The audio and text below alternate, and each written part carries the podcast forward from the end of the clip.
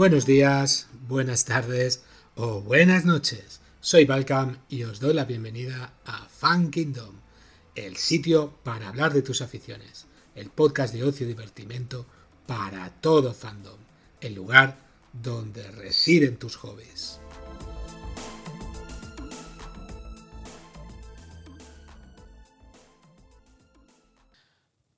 Pues muy bien, estamos aquí para el tercer episodio sobre Asimov. Eh, como sabréis, ya tenemos dos anteriores que os insto a que los escuchéis. Son muy interesantes y, aprendes mucho. Aprendes mucho. Y como no, pues seguimos con, con los dos grandes estudiosos de Asimov. Tenemos por aquí a Pepe, ¿qué tal? Bienvenido. Bien hallado, bien hallado. Eh, me has dejado descolocado con lo de estudioso, no sé qué decir. Bueno, todo lo que sea más que yo, para mí ya es estudioso. Y, hay muchos, ¿eh? O sea que. Y por aquí riéndose tenemos también a nuestro tío Ganji. ¿Qué tal? Bienvenido. Hola, hola, muy buenas. Encantado de estar eh, con vosotros, como siempre. Y eh, sorprendido de poder estar haciendo aquí este tercer episodio de Asimov. Tercero ya, ¿eh? Tercero ya. Oye, de decir que el primero tiene sus escuchas, ¿eh? O sea, que sepas, ah. no, te lo diré off the record, pero, pero está triunfando, está triunfando. Eh, nada, si estáis escuchando este, que ya es el tercero, es que os encanta Simov y por supuesto os encantan nuestras voces, una de dos. Entonces, eh, vamos a seguir a ello, o sea, o sea, por una cosa o por la otra. Esperamos que, os guste este episodio. Como recordaréis, nos quedamos con. Pues eh, nos quedaba hablar de, la obra, de la obra de, Asimov, y vamos a ello. Y nada mejor que dejarle los micros directamente aquí a Pepe o a Víctor, el que prefiera que tire adelante.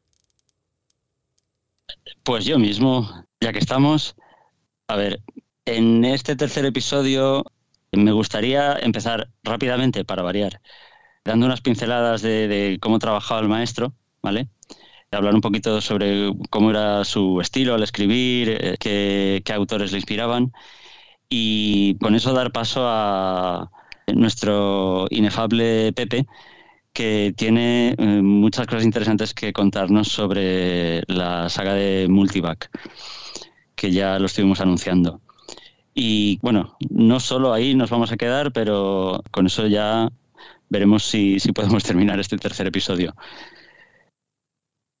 Pues eh, nada, ya estuvimos hablando de, toda su carrera y de cómo había empezado a, escribir, todo su éxito a lo largo de las décadas de los 50, eh, de los 70, de los 80.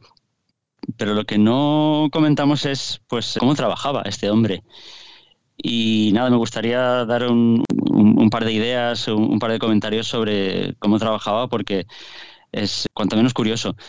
El secreto de su productividad, que ya dijimos que este hombre producía libros como churros, era su pasión por escribir. Y el caso es que él estaba escribiendo en todo momento. Si tenía 5, 10, 15, 20 minutos libres, los aprovechaba para escribir cualquier hueco. Y cuando no estaba escribiendo, estaba rumiando ideas en el ascensor, esperando un taxi, en cualquier momento su mente siempre estaba trabajando. Menos mal que no tenía móvil en aquella época, porque si no estaría distraído con otras cosas. Pues, eh, pues sí. Eh, de hecho, hay un relato de Azazel que posiblemente no te leíste. ya te adelanto que no la acabé. Pues eh, hay un relato en el que, bueno, ya sabes que todos esos relatos giran en torno a gente que pide un deseo a una especie de demonio, que es Azazel, y este demonio, espíritu, hace realidad ese deseo, pero eh, siempre resulta mal. El resultado final es desastroso. Hay un escritor que le pide al protagonista, que es el que, digamos, dispone de este espíritu, Azazel, está a sus órdenes, hay un escritor que le pide al protagonista, a ver cómo lo digo, no perder el tiempo Es decir, todos esos intervalos que él pierde esperando el autobús o haciendo colas o tal, le pide si hay alguna manera de evitar que eso ocurra porque le irrita, le irrita sobremanera. Eso podría ser como una frustración propia y la reflejado en la novela, parece, ¿no? Sí, de nuevo está usando un poquito su experiencia vital para inspirarse y, escribir esto. Entonces, el demonio Azazel hace realidad su, deseo, de manera que ya nunca va a perder el tiempo, nunca más. Por ejemplo, cada vez que él baja a la calle y levanta la mano para pedir un taxi, un taxi aparece eh, a la vuelta de la esquina, etcétera, etcétera, etcétera. Nunca tiene que hacer cola, eh, el universo se acomoda para que nunca tenga que, digamos, entre comillas, perder ese tiempo. ¿Qué pasa? Que este hombre, este escritor, se da cuenta de que en esos intervalos era cuando él rumiaba ideas y se le ocurrían cosas. Y entonces acaba siendo mucho más desgraciado, porque aunque no pierde el tiempo, entre comillas, se da cuenta que la fuente de su inspiración ha desaparecido. Yo no recuerdo haber leído ese, pero me, me gusta. Es que, en fin, tiene un humor un poco, un poco suyo, pero hay algunas historias que están bien. Y te recomiendo una en concreto, no sé si llegaste a leerla, es sobre una chica que no puede beber alcohol. Y ella desea poder beber alcohol para poder desinhibirse un poquito. Porque el problema que tiene que es que cuando prueba una, una gota de alcohol, digamos que pierde el conocimiento. No, no tiene término medio. Yo Recuerdo muy poco del libro porque lo leí hace más de 25 años, he de reconocer. Y no sé por qué recuerdo algo de un partido de baloncesto, encestar o algo así. Sí, sí, recuerdo esa historia, pero vale. Es lo pues único que recuerdo, es lo único. Esta que te comento también es, también es graciosa. Pero bueno, hay muchos otros relatos de Simov que podrías probar antes. Bueno, como siempre me he ido por las ramas estábamos hablando de lo productivo que era este hombre y quería dar solo unos pocos datos. En sus últimos 40 años escribió una media de mil palabras al día. ¿Vale? Pero con, pero con sentido, entiendo, ¿no? sí, sí, exacto. Mil palabras eh, en un relato, en una columna, en un artículo, etcétera. Si tomamos de referencia los últimos 20 años son 1.700 palabras, o sea, cada vez escribía más y más rápido entre 1958 y 1990 publicó una media de 13 libros al año. Pero fueron en sus últimos años cuanto más libros publicaba al año. La prueba es que en el año 79 él llevaba 200 libros publicados y 11 años después esto había llegado a 451. Posiblemente es uno de los escritores, como tú dices, que, que mejor se le daba escribir.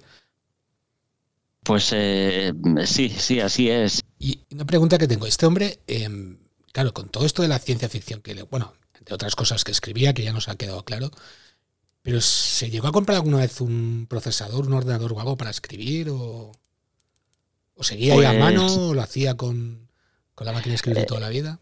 Buena pregunta, porque los escritores hay algunos que son muy fetichistas de escribir a mano, otros con, pluma, otros con una determinada máquina de escribir.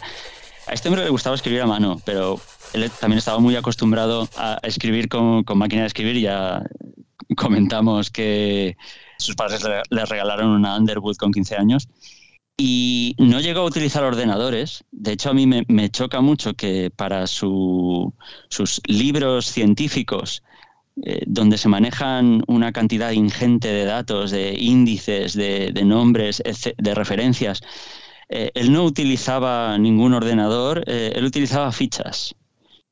Eso por un lado. Por otro, para escribir, como decías, pues sí que llegó a comprarse un procesador de texto ya en los años 80 la verdad es que era mayor y, fue un, cambio bastante fuerte para él.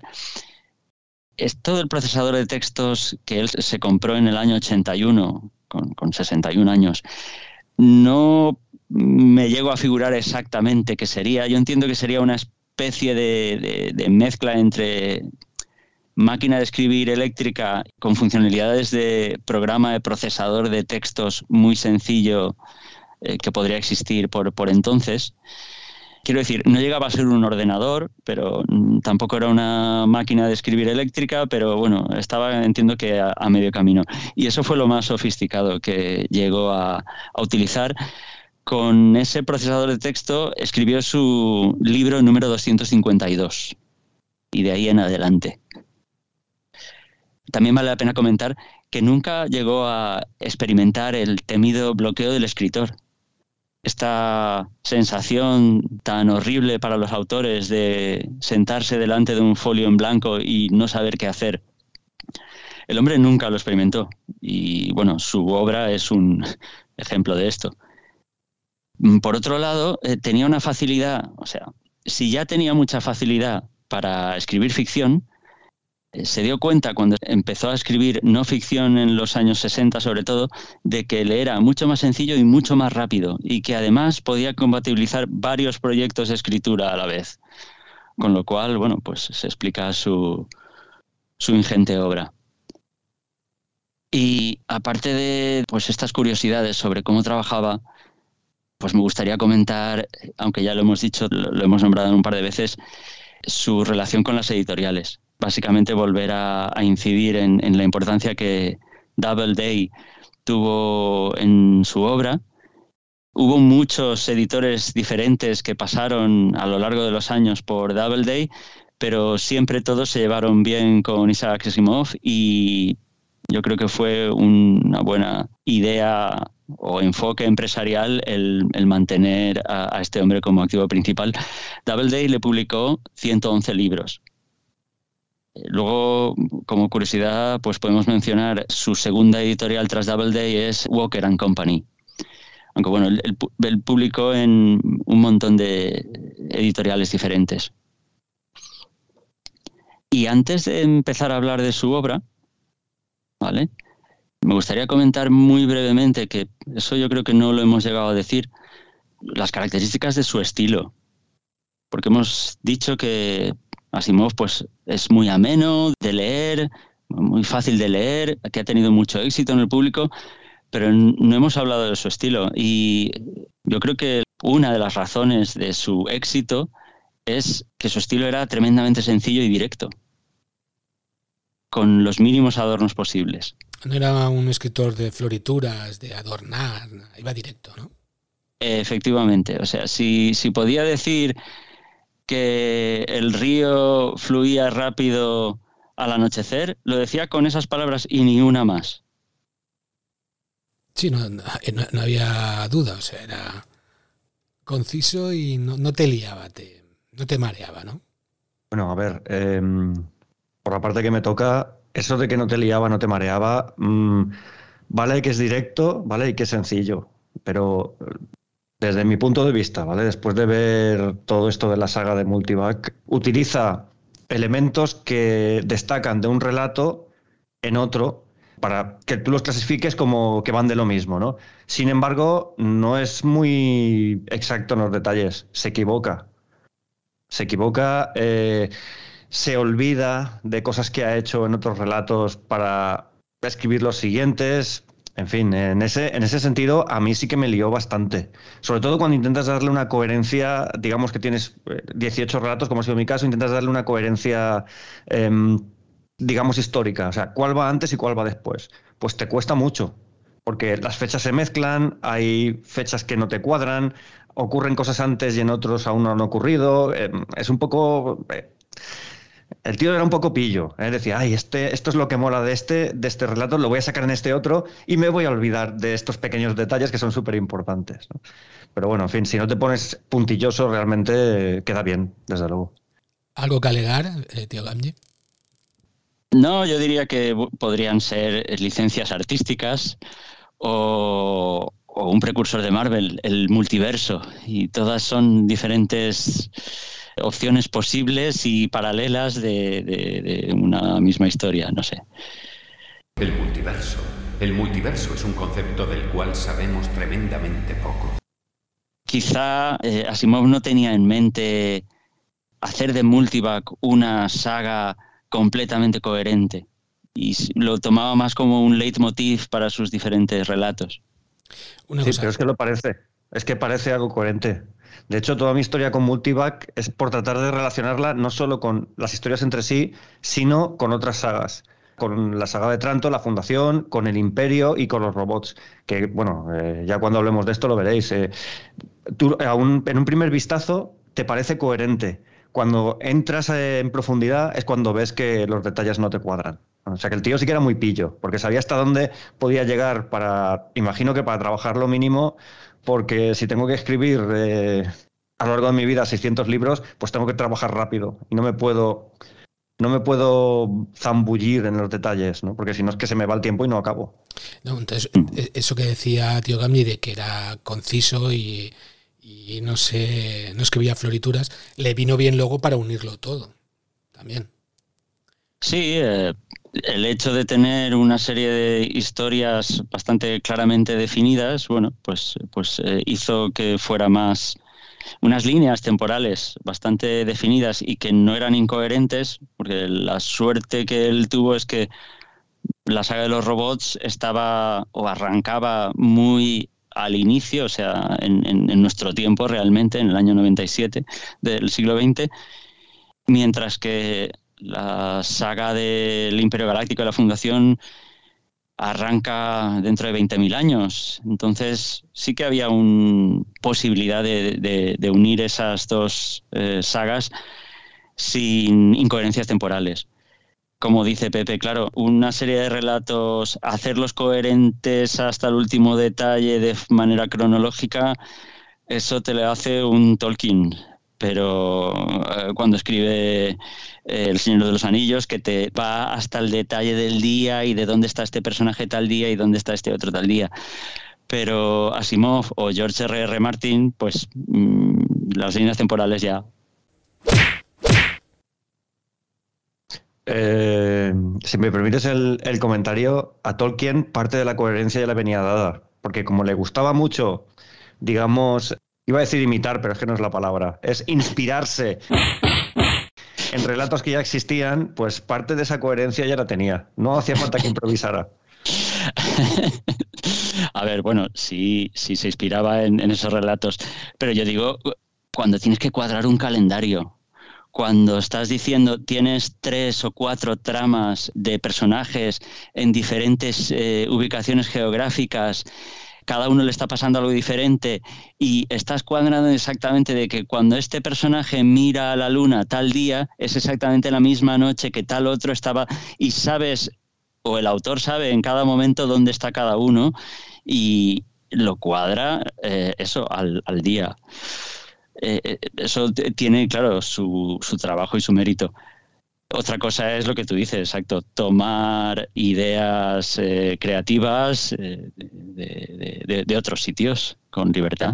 De todas formas, a lo que yo iba, Tolkien se podía permitir ser más puntilloso, se lo pudo permitir porque escribió muchos menos libros. Ya no entro, ya no entro a valorar los libros, ¿vale? Que sí, que son muy buenos, pero escribió muchos menos. Asimov escribió un montón de libros y es a lo que vamos. O sea.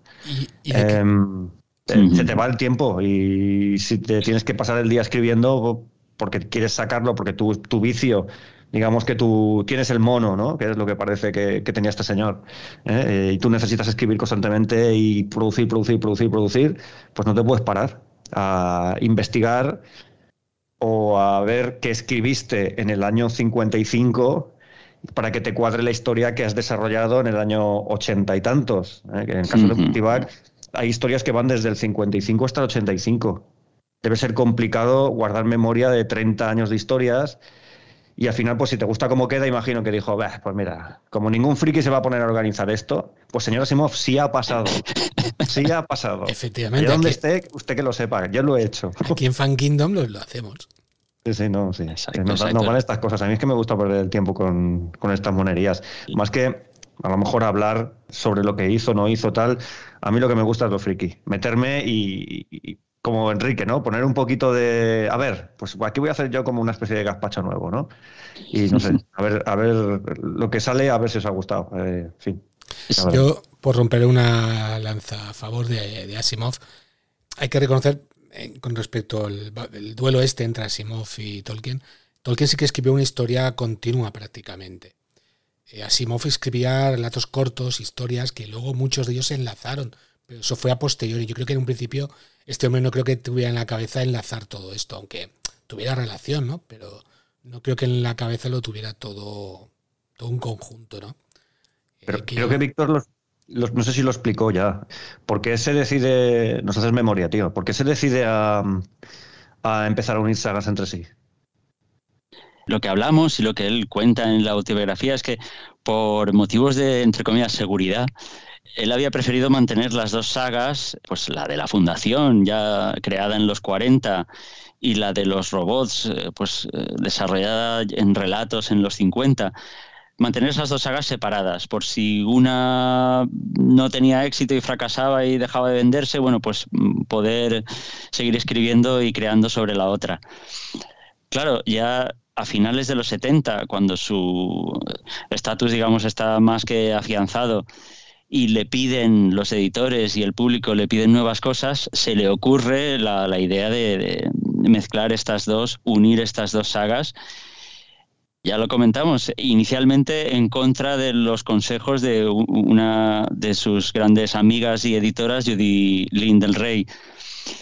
Pero bueno, él se sale con la suya y a, partir de, los años 80, eh, con la continuación de la saga Fundación y, y el resto de novelas que están escritas ex profeso para unir esas dos sagas, pues eh, logra algo magistral. Pero sí, sí fue idea suya. Y bueno, este, este autor, como hemos dicho, escribió durante muchas décadas, entre ellos la época de los 50, que había mucha, mucha censura. ¿Él llegó a, tener algún problema de estos? Bueno, él, describe un poco cómo era escribir eh, en aquella época. Yo no sé si habéis visto la película esta de Being de Ricardos. Eh, la película de eh, bueno, Nicole, Kidman y, Nicole Kidman que salen haciendo de Lucille Ball y su marido. Lucy, estoy en casa. Y aparece pues lo que era la censura en televisión en aquellos años, en los años 50 realmente. Y el drama es cuando ella se queda embarazada y claro, no podía aparecer una embarazada en, televisión. O sea, era algo eh, dramático. El equivalente a esto en literatura era que tú no podías escribir preñada o virgen o pechos. Eh, porque la censura en Estados Unidos, eh, el país de la libertad, pues te lo, te lo prohibía. La verdad es que con los años 60 esto desapareció y por otro lado también hay que decir que Asimov es muy blanco en su eh, literatura. Él, habla de, un cierto sentido del decoro en sus escritos. Él no tiene la necesidad de utilizar lenguaje soez, pero no porque se autocensure, sino porque simplemente eso no lo necesita. Puede escribir sus historias sin, sin recurrir a esos, a esos elementos. Una cosa que sí quería citar es a su amigo y autor Sprague de Camp, que definió su estilo como rápido y enérgico, fluido, directo, con una fuerte lógica y comprensión humana. Es que me parece una descripción muy buena, porque los escritos de Asimov, los, relatos de Asimov tienen una lógica aplastante, o al menos la manera que tiene él de mostrártelo y de contártelo, dices, es que es verdad, es que es lógico, es, es como si estuviera mostrándote un razonamiento matemático, y lo hace de una manera extremadamente buena. Es de justicia nombrar a un autor que influyó mucho en Asimov de aquella época, algo mayor que él, que es eh, Clifford Decimac. Asimov lo describe como una de las figuras menos controvertidas de la ciencia ficción. O sea, era un hombre que pasaba desapercibido, no era nada polémico. Él era eh, periodista y ya publicaba en las revistas pues cuando Asimov era un chaval y, leía pues todas estas publicaciones en la tienda de golosinas. De hecho, la anécdota de cómo conoció él al autor, a Simac, es que como fan mandó una carta diciendo que un relato de este señor, de Clifford de Simac, no le había gustado nada, que no se entendía, que... Y entonces lo que ocurrió es que el propio Simac se puso en contacto con Asimov. Le mandó una carta pidiéndole que le dijera, por favor, cómo podía mejorar y qué era lo que había encontrado mal.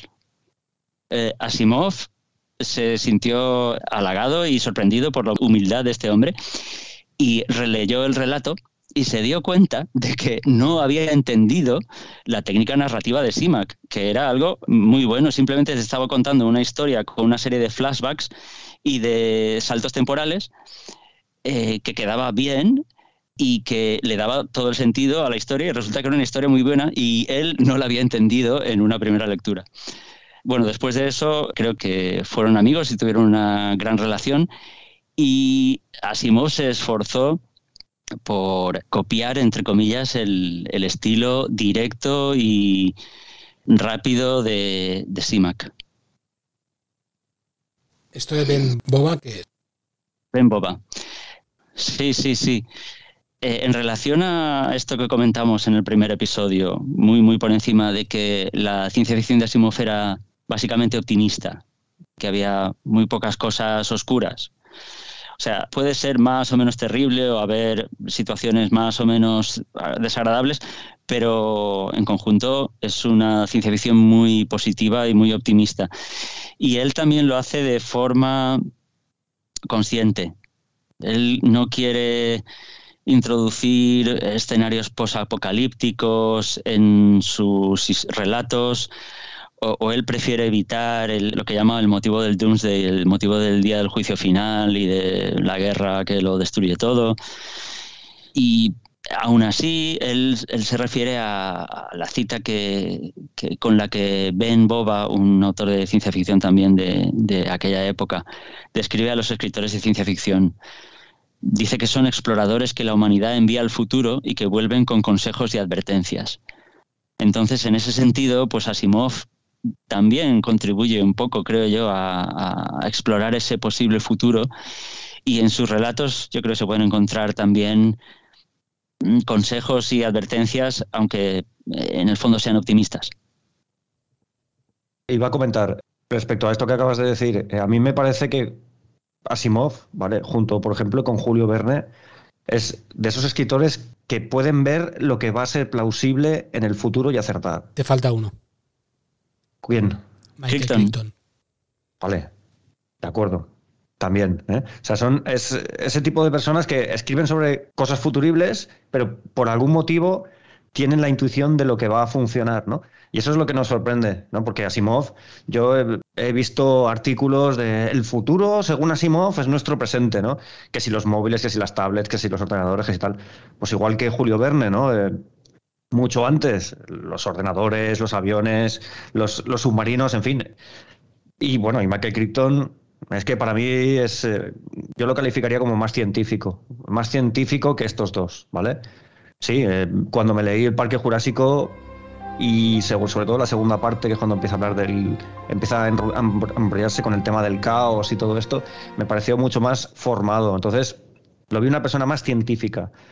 Por eso hay que recordar que eh, era médico. Era médico. Intuí que, eh, que igual tenía más visión por eso, pero estos otros dos, la verdad es que Asimov era químico, pero a mí me parece que era químico de trabajo, pero no de vocación. O sea, por lo que explicaste en el primer episodio.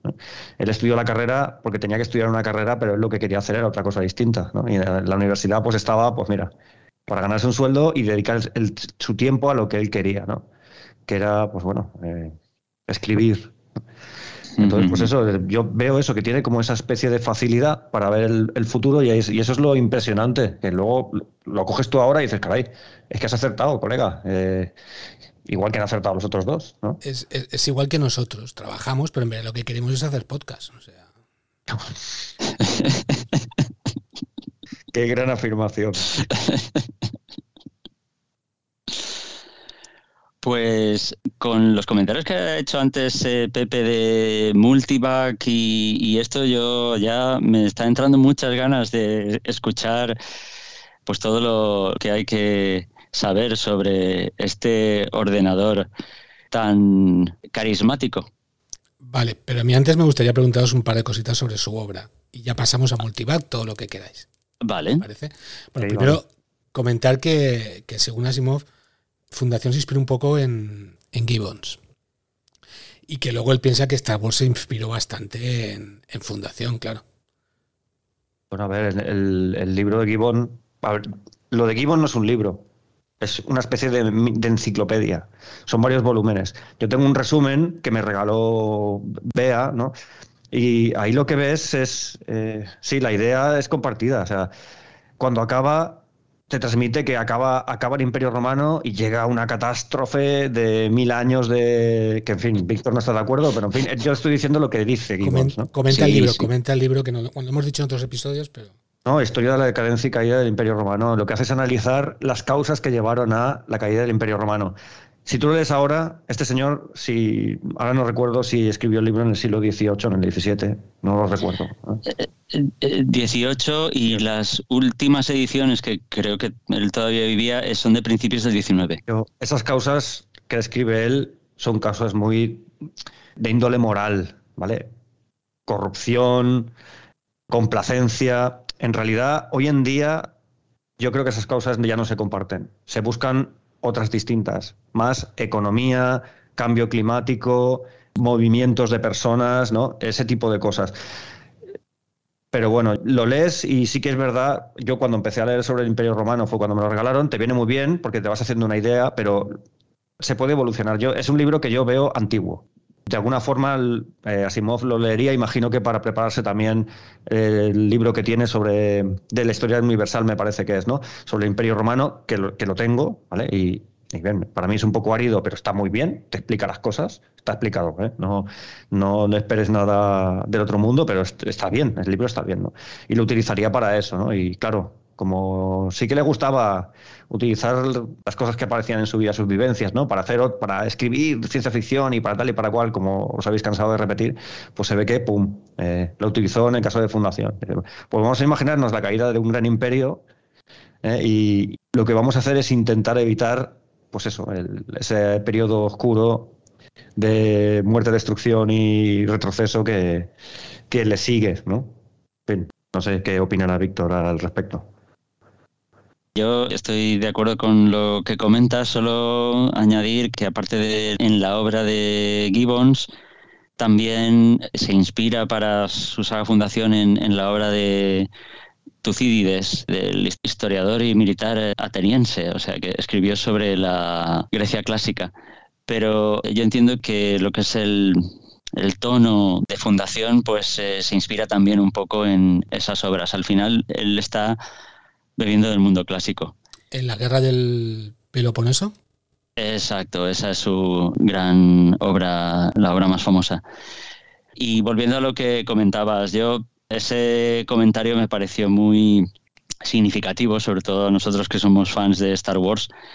Y cuando habláramos a fondo de la fundación, pues sí que lo iba a comentar, que Asimov era muy consciente de que su obra había servido de inspiración a otras grandes obras de la ciencia ficción en otros ámbitos como, como en el cine. Y es que es eso, el, el primero o el, el imperio galáctico más popular es el de Asimov. Así que luego si te hablan de un imperio galáctico, en cualquier otro sitio, en una película, va a tener resonancias de fundación. Eh, antes de pasar al multivac, que ya se ve que le tenéis muchas ganas, me gustaría continuar con una parte que nos queda, que son las adaptaciones. Adaptaciones cinematográficas y de series que...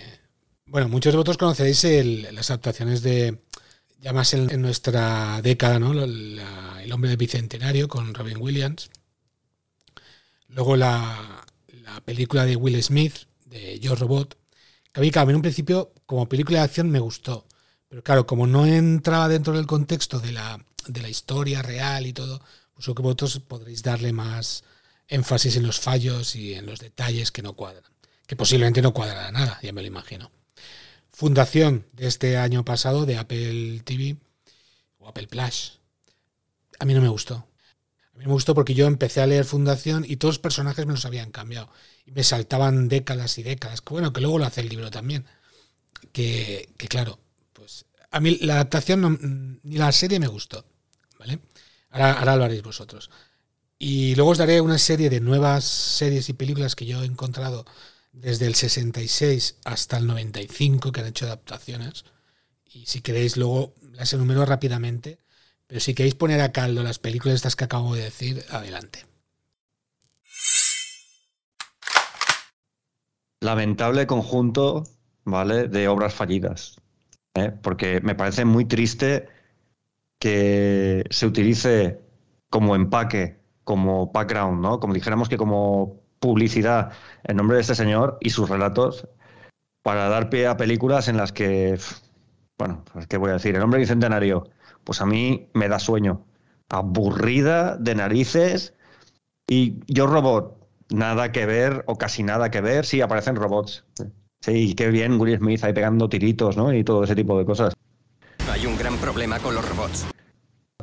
Y ya, bueno, Fundación, que en lo que solo se han respetado los nombres, es que me parece lamentable. O sea, reinventémoslo todo y utilicemos a Asimov para enganchar ¿no? a la gente. No es que no hace falta. Entonces, estas tres precisamente, o sea, yo no sé si tienes alguna más, pero yo creo que eso, solo se me ocurre llamarlas lamentables. Pues eh, vamos a estar de acuerdo. A mí me gustaría incidir en el hecho de que el mundo audiovisual en, en general y Asimov jamás se llevaron bien, ni en vida y después de su muerte, pues la cosa tampoco ha mejorado nada. Pero yo creo que es una cosa que él tenía muy claro, ¿eh?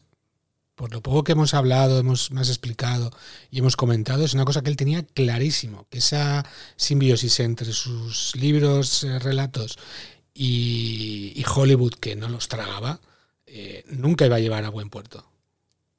A ver, en su autobiografía él, digamos, reniega de lo que es Hollywood. Dice que le parece una carrera de ratas, que él no le apetecía nada mudarse a California para estar allí en el centro de la Meca y tal. Le parecía un negocio en el que se daban puñaladas traperas y, en fin, yo no sé tampoco hasta qué punto no será un poco el, como el cuento de la zorra y las uvas. Eh, Como él no tuvo nunca suerte con el mundo audiovisual y el cine, las películas, la televisión, eh, pues resulta que ahora no le gusta. Porque, en fin, no hay que olvidar que cuando escribe su saga de novelas juveniles de Lucky Star, lo hace pensando en una adaptación a la televisión. Luego él, en el año 66 creo que era, cuando le dicen de novelizar un guion de una película, pues no les dice que no. En fin, cuando Orson Welles, como comentamos, le compra los derechos audiovisuales de un relato, pues él los vende tan tranquilo. Yo creo que detrás de todo esto hay algo bastante evidente que a lo mejor no, no se ha comentado mucho y es que la obra de Asimov es poco cinematográfica. O sea, hay muy pocas descripciones y es todo lógica y una eh, sucesión de, de- de sucesos lógicos y pero bueno no te describe realmente con ningún gran detalle pues cómo eran esos robots positrónicos o cómo eran esas eh, bóvedas de acero de- donde vivía la humanidad Eh, eh, eh, sí que te da unas pinceladas pues por ejemplo de Trantor para hacerte una idea de cómo es un planeta cubierto por una ciudad de metal, pero no es muy visual. O sea, por ejemplo, por comparar con algo que tenemos muy a mano, la obra de Stephen King. La obra de Stephen King es tremendamente audiovisual. Tú estás leyendo un relato y estás viendo la película ya. Bill, si vienes conmigo, tú también flotarás. George. Asimov tiene otra manera de contar las cosas. Y claro, esto pues hizo que en vida no se adaptara nunca en ninguna obra suya. En el año 60 Hollywood optó a los derechos de adaptación de Yo Robot y renovó sus derechos por 15 años. Y su gran amigo, gran amigo de Asimov, eh, Harlan Ellison, y gran autor también, escribió un guion de Yo Robot que nunca se llegó a realizar. Asimov se queja de que en los años 60 o 70 se hizo una mala adaptación de su famosísimo relato Cae la noche. En fin. Y luego por comentar sus buenas relaciones con el, con el cine, eh, decir que como su esposa Janet era muy trekkie, muy fan de Star Trek, bueno, él llegó a conocer y era amigo del el creador de Roddenberry. Él participaba en convenciones de Star Trek y llega a colaborar como asesor en la primera película de Star Trek y en una película del año 79 llamada Salvage 1 con Andy Griffith. No sé quién es. Pero, a ver, en cuestiones cinematográficas, Asimov no era muy sofisticado. Le gustaban las películas de aventuras, los musicales, pues Errol Flynn, Fred Astaire, la ciencia ficción de la época no le gustaba. O sea, no le gustó nada La Cosa en su momento, no le gustó nada Encuentros en la tercera fase en su momento.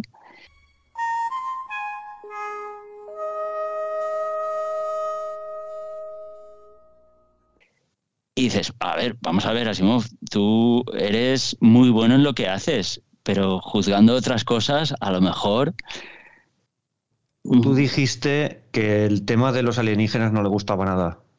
Y ambas dos, ambas, ambas, películas eh, lo que tocan es precisamente eso, los ovnis y los alienígenas. Sí que es verdad que por la parte que me toca aparece poco, aparecer aparece, pero aparece bastante poco. Y igual es por eso. Como no le iba a ese tema, que era algo que ha decidido tal, pues esto no me mola, esto es un rollo, esto...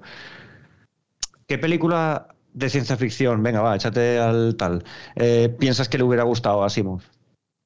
Mira, eso iba a decir. Yo creo que no le gustaba nada que él no pudiera, entre comillas, firmar. Entonces, si una película, una historia no desarrollaba algo con la lógica que a él le, gustaba y que él necesitaba en sus relatos, decía, ah, esto no vale un pimiento. Entonces, La verdad es que no sé que le hubiera gustado, porque sigo pensando que, hay un divorcio permanente entre, entre lo que es la obra de Asimov y cualquier cosa que tenga que ver con el cine o la televisión. Eh, estoy pensando en Matrix. ¿Matrix le hubiera gustado? Yo creo que sí. Yo creo que sí. Yo creo que no le hubiera disgustado. Yo creo que sí. Yo hablar, no sé si en algún momento dio alguna opinión sobre la obra de, Frank Herbert, de Dune y toda su saga. No sé si hay alguna relación, alguna opinión de, de Asimov. No lo sé. Yo lo único que te puedo decir es que después de haber leído su autobiografía, sé que a la gente o a los autores con gran éxito los trata con respeto. Ahora, es verdad, a Frank Herbert no lo menciona ni una sola vez en las 400 páginas. No sé si es que no llegó a conocerlo, no sé, no tengo ni idea. Pero menciona a muchísimos autores anteriores, eh, contemporáneos, algunos más jóvenes. A este hombre no lo menciona. Sí que te puedo decir, en cambio, que Tolkien eh, llegó a leer a Frank Herbert y no le gustó. Y a Asimov sí que lo leyó y le gustó. Ya hemos comentado creo que en alguna ocasión que ambos se leían mutuamente con agrado. Muy bien, pues... A ver, eh, normal que a Tolkien no le gustaba Frank Herbert. la tecnología, como ya hablamos en su momento, para Tolkien y la industrialización, ¿vale? Era un sinónimo de destrucción, de alienación, de violencia, de mal, ¿no? Y precisamente Dune no es más que eso industrialización, opresión, eh, esclavitud tecnológica, ese tipo de cosas. Ahí entiendo que no. Pero sin ordenadores ni procesadores ni robots, claro. Sí, bueno, ese es el punto que tiene Dune. Pero de todas formas sigue siendo un invento tecnológico, ¿no? Es todo así como muy. No hay, hay muy pocas cosas naturales. Realmente lo único que es natural es el desierto, fijaos en eso. Yo creo que pesa más dentro de lo que es la saga, al menos en, la primera novela, la, principal, pesa más el, aspecto cultural y religioso de los habitantes del planeta Dune. La tecnología, hombre, sí, está ahí, está un poco de fondo, es parte del escenario, es muy importante. Claro, sí, sí, sin la tecnología no estaría esa civilización ahí. Pero yo creo que pesa más un poquito esa mística de los Fremen. Y posiblemente pienso yo que a, Tolkien no le debió gustar, porque es una manera de como crear otra religión y dices, no, no sé. Los Fremen están, eh, la, religión Fremen está muy inspirada en el islamismo. Entonces, eh, sin querer meterme en el barro, ¿vale? sí, sí, es otra cultura que, pues, es que en el momento le, en el que resultaría ajena. En el momento en el que salió Dune, bueno, pues eh, el Islam se conocía por los atentados, los secuestros, las peleas en, en Oriente Medio y se utilizó por eso. O sea, Frank Herbert lo utiliza como elemento radical en los Fremen precisamente por eso. Porque en la época en la que se escribe el libro es cuando se dice, uy, mira estos, estos musulmanes que quieren matar a los judíos, que quieren, que están secuestrando aviones, que están tal. Y yo creo que ese punto de radicalismo se lo da el Islam. Es una opinión mía. ¿eh? Ya te digo, esto es un barro en el que no me quiero meter. retomemos el, episodio. Si queréis saber más de, de, Duno, os remito a un episodio maravilloso sobre la película de Denis Villeneuve, que tanto Pepe como yo eh, os dejamos, el episodio número 51. Eh, os quería comentar las películas que, he encontrado que están ambientadas, inspiradas o tratadas sobre sus relatos de Asimov o de sus libros. En este caso tengo seis, ¿vale? Vais a perdonar mi inglés. La primera es Out of the Unknown del 66. Es una producción de la BBC. Y en verdad es una serie de, varios relatos de, ciencia ficción de muchos autores. Tenemos a John Whiteman, tenemos a Philip K. Dick y también, como no, tenemos relatos de Asimov. Como os digo, es una serie de la BBC del 66.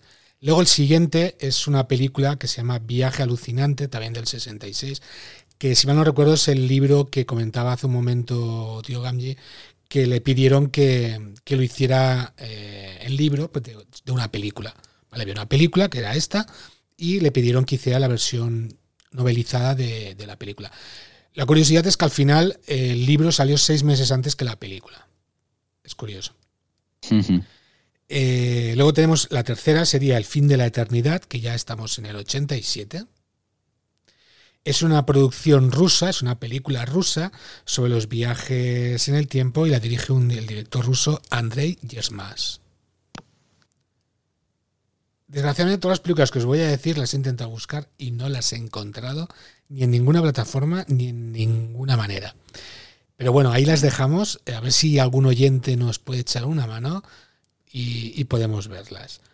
Luego la cuarta, que en este caso para mí sería la que a mí más me interesa, es Gandahar. Los años luz, ¿vale? Esta es del 88 y es un film francés animado. Y por la estética me apetece mucho verlo, ¿vale? ¿Sabes en qué relato o novela está basado? Gandahar, Los años luz. Es lo único que tengo. Luego, como quinto, en quinto lugar, tenemos la muerte de los soles, en el 88 también, que supone que es una civilización que tiene tres soles que están a punto de colapsar. Y luego ya por último tenemos eh, en el 95 ya, poco antes del 99 que se hizo la del hombre bicentenario, tenemos Proyecto Cibor. Son los títulos de las películas, pero no tengo muy claro en qué se basaron o en qué relato, porque donde lo he buscado no lo, no lo ponía. Pero bueno, sé que estas, estas series o películas están basadas en, la obra de, Asimov. O sea que todos nuestros oyentes a buscar y que nos digan dónde podemos ver estos, estos temas. Yo quería comentar, antes de que terminemos con eh, este aspecto, un poco meter el dedo en el ojo y señalar a los herederos de Asimov, a su mujer y a día de hoy a su hija Robin porque como ya dije creo que en el primer episodio, al final son en gran parte responsables de lo que se ha hecho con la obra de, este autor. Yo, volviendo a repetir lo que ha dicho Pepe, El hombre bicentenario con Robin Williams, a ver, mi problema es que no recuerdo bien esas películas, porque las he visto, pero mi mente se ve que las ha borrado, porque tú las, estás viendo y dices, no recogen el espíritu de las novelas, no adaptan con fidelidad, no, no hacen nada. O sea, ¿qué es esto? O sea, ¿para qué? Eh, y al final es usar el nombre, efectivamente, usar el nombre de Asimov, que es mágico y además 30 años después de su muerte lo sigue siendo, para seguir vendiendo, en este caso, entradas en taquilla. Y, bueno, con, con Yo Robot, pues eh, más de lo mismo. Creo recordar, o me dio la impresión de que coge como ideas de algunos relatos de robots y se inspira y hace un batiburrillo. Y, pero, eh, en fin, que no, no, saca una película que no tiene nada que ver de nuevo con, eh, en fin, proyectos que seguramente hicieron que el pobre Asimov se retorciera en su tumba pero eh, si esto es para que pues los hijos y los nietos de Asimov vivan con más holgura económica, pues, pues bienvenido sea. Vale, por la parte que me toca quería hacer un par de comentarios. Bueno, en realidad van a ser tres. ¿eh? Primero, Viaje alucinante a mí me pareció alucinante. Es una película que me encanta. Me gusta muchísimo. Y bueno, y por supuesto su secuela chistosa, digamos, jocosa, El Chip Prodigioso. Son dos películas que a mí, ese tema de que tú te miniaturizas y te metes dentro, a mí me parece una pasada. En segundo lugar, ha dicho eh, Miguel Ángel que hay una película que se llama La muerte de los soles, que va de tres soles que, colapsan. ¿Eso no suena de nada? El problema de los tres cuerpos de Cixin Liu. Sí, totalmente. Del que jamás me cansaré de hablar y repetir, por favor, leed ese libro. Tenemos que hacer un episodio al respecto. Sí, sí, o sea, y porque va de eso, sobre un planeta que tiene tres soles y tiene un problema porque el movimiento de los soles es caótico. Entonces ocurren cosas como que el sol se acerca mucho al planeta y lo mata todo cíclicamente. Entonces, la historia de esos alienígenas va de vamos a intentar conseguir un modelo que nos permita predecir qué es lo que va a pasar con el sol para podernos adelantar y poder sobrevivir, ¿no? Muy recomendable. Problema de los tres cuerpos. Y el tercer comentario que quería hacer era que a la vista de todo esto, y que ya lo he dicho otras veces, pero lo voy a decir otra vez, Enrique... Tú dirás, ¿qué? Tenías razón. Tenías razón con Fundación y Víctor ahora mismo nos lo acaba de, O sea, ha dado ya la puntilla. O sea, los herederos de Sasimov han hecho lo que tú dijiste. Y no le doy la razón muchas veces, pero esta vez se la voy a dar porque la tiene es que él siempre piensa mal y, al final acierta, claro. Esto decimos, hombre, es lo que tiene, que muchas de las veces acierta. Eh, comentar que el último, la última es un telefilm, con lo cual es una película para, la televisión, que os he dicho del 95, Proyecto Cibor. Se supone que estamos en una sociedad avanzada y perfeccionista y la medicina eh, ha llegado a crear androides sin, ningún tipo de tara, ¿no? Pero una doctora crea uno con problemas cardíacos para experimentar, porque le apetece. No sé si será de ayuda. Y el otro que me habéis dicho, el de el de Gandara, si queréis lo, os, enviaré el, link de, YouTube que creo que pues, se puede ver. Lo dejaremos en, la página web para que podáis seguirlo. Yo recuerdo que cuando era pequeño vi un programa de esas que hacían eh, juveniles o infantiles, no sé cómo, eso es para chiquillos entre 10 y 13, 14 años, que estaba ambientado en el futuro, es que no recuerdo, no, no he sido capaz de encontrar la serie que era. Estaba ambientado en, un, en el futuro y los niños estaban en una especie de, biblioteca. Y en la biblioteca había un robot positrónico. Entonces el, robot les enseñaba las tres leyes y tal. No recuerdo eh, el programa que era, pero eran varios episodios y era, pues hablaban un poquito de historia y un poquito de... Porque claro, estaban en el futuro y desde el futuro se podía ver el pasado. Era un futuro un poco apocalíptico y apenas quedaban robots y tal, pero los niños estudiaban un poco, pues así lo 20, tal. Lo que no recuerdo ya es el, el, programa que era. Es una pena porque lo he buscado, ¿eh? Digo, vamos a hablar de esto, pero no, no lo he encontrado, la verdad. Muy bien. Pues antes de pasar al multivac que tanto estáis deseando, solo os pido una cosa. Un relato, un libro o una saga de Asimov. Elegir la que más os haya gustado. Relato. La última pregunta. Con diferencia, y he leído mucho porque alguien me regaló un montón de libros, ahora hablaré de todo eso, ¿vale? Cuando empecemos a hablar de multivac. Con diferencia, para mí, desde mi punto de vista, lo mejor que escribió. Porque te deja, bueno, a ver, tengo otro, pero ese es un libro, que es Los propios dioses. Esos dos, o sea, e-, ese libro, y que además están relacionados entre ellos, de alguna forma las dos historias están relacionadas por lo que ocurre, ¿no? Me parece espectacular, me parece ciencia ficción de la buena y de la que perdura y de la que te impacta cuando la lees. Porque además te sorprende y mezcla cosas que tú piensas que no se pueden mezclar. Pues eh, Pepe me ha quitado los dos que iba a decir, porque la última pregunta, aunque me encanta, no la iba a decir porque sabía que la ibas a comentar tú. Y he pensado, bueno, pues los propios dioses, que es un novelón también, me, me parecen un verdadero hallazgo. Los alienígenas que consigue crear son muy originales. La historia es apasionante. Una de las cosas que plasma tanto en esta novela como en muchos relatos es, y eso me gusta mucho, el aspecto humano de los científicos. Porque aunque él tiene muchísima fe en la ciencia, es también muy consciente de que quien hace la ciencia son personas, personas que tienen sus complejos, que tienen sus odios, que tienen su orgullo, que tienen su... Y entonces eso mete mucho ruido en lo que debería ser el desarrollo de la ciencia. Y eso está presente tanto en, esa novela como en muchos otros relatos y me parece muy, muy acertado reflejarlo. Y no sé, tengo que confesar que me falta por leer bastante Asimov a ver, la saga de la Fundación la tengo casi entera, pero es que me faltan Preludio a la Fundación y Hacia la Fundación. Y me faltan también una novela imprescindible como El fin de la eternidad. Que esa quería haberla leído para preparar el programa, pero bueno, leí, alguna otra.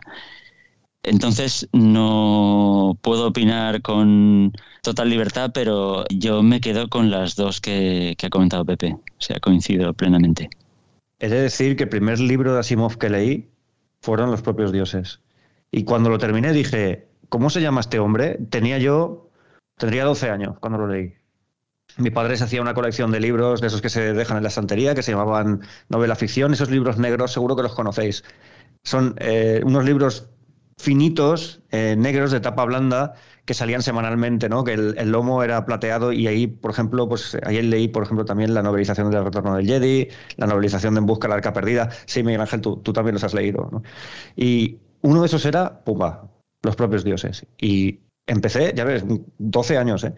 Y terminé impresionado. Dije, ¿este señor quién es? Y fue cuando empecé a seguirlo un poquito, ¿no? Y a, y a buscar en las bibliotecas que era algo que hacíamos entonces porque no teníamos internet, ¿no? este señor y a ver qué más se le había ocurrido. Y al final te das cuenta de que es un libro, yo creo que es anómalo en su producción, que va de cosas diferentes. Muy bien, chicos, pues vamos a, ya hemos terminado su obra, vamos a pasar a, a esto que llamáis multivac, tan, que tanto ha sonado en estos tres episodios y me gustaría que me explicáis eh, qué es y sobre todo de dónde viene este nombre, es, cómo se inventó esto. Bueno, pues esto, Multivac, en parte viene de una computadora que existió, Univac. Ocurrió que, mm, bueno, se usó, a ver, no era una computadora como las de ahora, ¿vale? Era un armatoste gigantesco, eh, no era un computador digital, era algo, lo que se llamaba un computador analógico. Los términos, eh, la tecnología y la descripción de la tecnología, pues ya se la dejaré a Víctor para que explique un poco las diferencias. Pero digamos que era un armatoste gigantesco que ocupaba una habitación o varias y que no era programable. Se, solo se introducen datos. Entonces el, el programador como tal no existía. Existía un operador, que era el que introducía los datos. Y la máquina procesaba esos datos. Para que la máquina hiciera cosas distintas, pues hacía falta añadirle más armarios ¿no? que pudieran hacer esas funcionalidades. Así que nos imaginamos una máquina gigantesca ¿eh? en los años 50, en el año 52, en un programa de televisión, decidieron eh, pues hacer la machada de preguntarle a Univac quién iba a ganar las elecciones a Estados Unidos. Univac dio una respuesta, la respuesta se falseó, porque dijeron, esto no puede ser. Lo falsearon y dieron un margen mucho más estrecho, porque según las encuestas, los dos candidatos iban a quedar así asá, ¿no? Se falseó la respuesta y luego, cuando llegó la hora del recuento de votos, Univac había acertado. Y se quedaron todos con la boca abierta. Eso se supo y yo creo que eso fue lo que influyó en Asimov, ¿eh? porque además el primer multivac se introduce en los relatos con fines eh, que tienen que ver con selecciones. Selecciones, elecciones y política. ¿no? Y yo creo que, que, la influencia viene de ahí. ¿no? no sé si he explicado bien lo que es un computador analógico, Víctor. Sí, eh, claro, en los años 50 los transistores no se habían inventado aún, así que el componente básico pues era la válvula de vacío inicialmente, por eso eran enormes y, ocupaban eh, el espacio de, un edificio. Y de hecho, aunque UNIVAC significa Universal Automatic Computer, pues un acrónimo que viene de ahí, como tú nos has comentado antes, fuera de micro, ese back recuerda mucho a, a la, la, válvula de, de, vacío, el vacuum. Vacuum tubes, ¿no? Es las válvulas de vacío. Eh, exacto. Y a mí me ha parecido curioso, viniendo de, del mundo de la informática, porque si bien Asimov tomó el nombre Univac y de ahí obtuvo el Multivac, años después, no muchos años después, en los años 60, unos científicos, programadores, eh, desarrollarían un sistema operativo llamado Multix, que ahora el, acrónimo no lo tengo aquí, y basado en cierto modo eh, en ese proyecto y, y, tomando ideas, se desarrollaría otro sistema operativo ya hacia el año 70 que se llamaría Unix, Unix. en contraposición al Multix. Entonces es un poco el viaje a la inversa. Yo no sé si la gente que estaba involucrada conocía también a Univac y a Multivac y querían jugar un poco con eso. Pero me ha parecido curioso. La verdad es que la cuestión de los nombres es verdad, es curiosa, ¿eh? porque eh, vale, Multiple Vacuum Tubes, ¿vale? Múltiples tubos de vacío, pero eso es al principio. Bueno, al principio, digamos, en las primeras versiones de, de Multivac, ahora, ¿qué piensa Simov? En las posteriores solo se habla de AC eh, Analogic Computer, que en realidad es un nombre que viene arrastrado para, digamos, eh, linkarlo con Multivac, porque ese Analog Computer eh, en realidad es un ordenador digital, porque ya admite programador, ya hay un, hay un componente de programación y simplemente viene arrastrado como para linkarlo. ¿no? De ahora, uh -huh. ahora hablaremos de, de, todo esto y bueno, como se ve, esto va de un superordenador. Es un superordenador que, bueno, hace ajo aceite o lo hacen hacer ajo aceite. Y es un tema muy recurrente en la ciencia ficción. ¿no? Seguro que habéis visto cosas como, no sé, creo que se llamaba El engendro diabólico, ¿no? que era un superordenador que controlaba una casa y al final decidía tener un hijo. Y, o sea, este tipo de movidas, ¿no? ¡Qué buena! ¡Qué película sí, más buena! Sí, sí, no tiene nada que ver. Los Pero... hexágonos esos que, que, se movían y aplastaban a la Exacto. gente, ¿os acordáis? Nota de edición. La película en cuestión es Engendro Mecánico, de 1977, en el original Demon Seed, dirigida por Donald Cammell y protagonizada por Julie Christie. Se basa en una novela del escritor de terror Dean Koontz. Bueno, pues para que sentemos un poco precedente, ¿no? para empezar a trabajar, digamos que es un ordenador antiguo, de los años, de lo, como se podía pensar que eran en los años 50, muchas lucecitas, muchos eh, armarios por todas partes y que se utiliza para hacer determinadas cosas, ¿no? En realidad, al final, para casi todo. incluso para gobernar la humanidad y todo esto. Pero bueno, por ahí, por ahí va el tema del nombre de Multivac y de, y de lo que es Multivac. Yo, claro, mucha gente porque yo he hablado de esto con más personas y me han dicho, pero vamos a ver, si esto es muy raro, si es que esto de Asimov no lo conoce prácticamente nadie, ¿por qué multivac? En primer lugar, porque solo hay 18 relatos. Entonces, se le puede echar un vistazo, que es algo que ya he hecho, ya los había leído, pero los volví a leer. En cuatro horas te los has leído todos. Porque no, hay, no es media novela y una novela, no, son relatos. Más o menos cortos, más o menos ligeritos. En segundo lugar, porque allá por los tiempos del confinamiento, yo tenía en casa un montón de libros de Isaac Asimov que Víctor había tenido bien regalarme. ¿eh? Aún no comprendo muy bien por qué lo hizo, pero, me, los regaló, lo cual le agradezco inmensamente, de Asimov y del Señor de los Anillos, Víctor. Los he leído todos, todos. Tuve la fortuna de los libros que, me regalaste, estaban en el 85% de estos, de estos relatos. Entonces, lo que tú comentabas antes. Me hice una idea general de multivac, pero una idea coherente. Más coherente de lo que en realidad cuando me he puesto con el pico y la pala ha resultado ser. Y me dije, es que esto me puede cuadrar con otras sagas, porque Asimov tiene como... Bueno, la, realidad no ha sido Asimov, yo creo que han sido los fans, ¿no? Ha, dividido su producción por temáticas. Los que van de robots, la saga de los robots. Los que van de la fundación, la saga de Trantor o de la fundación. En fin, hay la saga de los jovianos. Hay, yo que sé todas las sagas que hay, ¿no? Vi una página web en la que yo no hacía más que pasar páginas y habían sagas y sagas y sagas. Sí, gente que se ha entretenido clasificándolo todo. Entonces em, dije, esto de multivac a mí me puede cuadrar con lo que pasó antes de la fundación y lo que pasó antes del imperio, los primeros años de la humanidad. Digo, y este canalla lo ha explicado.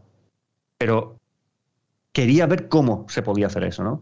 Bueno, fracasé. Fracasé porque hay un relato, ¿eh? que es la última pregunta, que aparte de ser un relato fantástico, rompe por completo toda la línea temporal, es incompatible con lo que pasa en las otras sagas, para mi desgracia, porque es la única. Si ese relato no existiera, podríamos ser capaces de decir, bueno, pues todo esto ocurrió antes, antes de la salida al sistema solar, antes de la expansión de la humanidad por el espacio, ocurrió esto.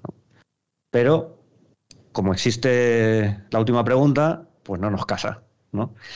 En fin, es un relato fantástico, yo os digo, a mí es mi relato favorito de él y yo prefiero que ese relato exista. ¿eh? Para mi desgracia, bueno, cuando me di cuenta, pues ya llevaba mucho trabajado de esto.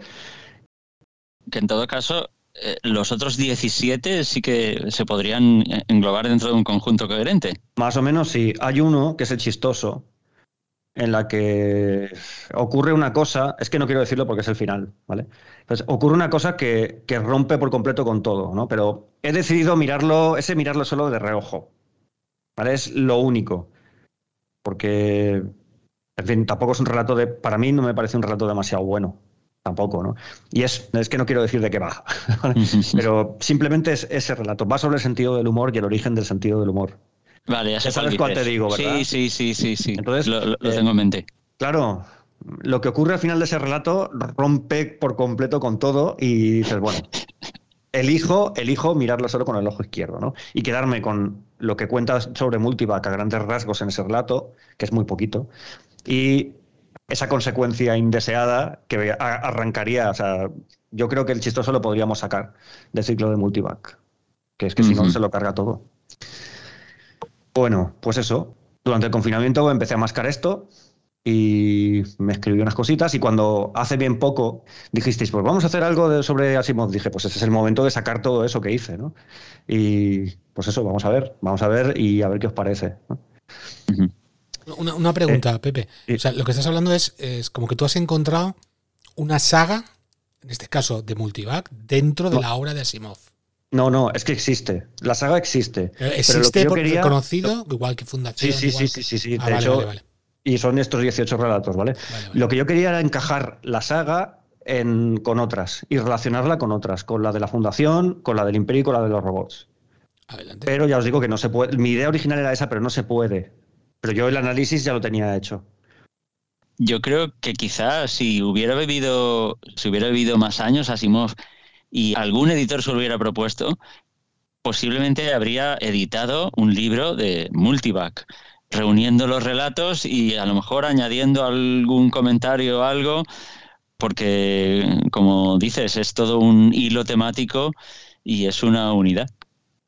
En realidad es una unidad a lo largo de 30 años. El primer relato sobre Multivac se escribió en el año 1955 la edad temprana de los ordenadores, los ordenadores que de los que hemos hablado, cacharros impresionantes que son poco más que calculadoras gigantes, ¿no? Y que si quieres que haga algo nuevo tienes que añadirle un armario como una habitación, lleno de lucecitas ahí, de cosas terribles que no sabes muy bien lo que hacen.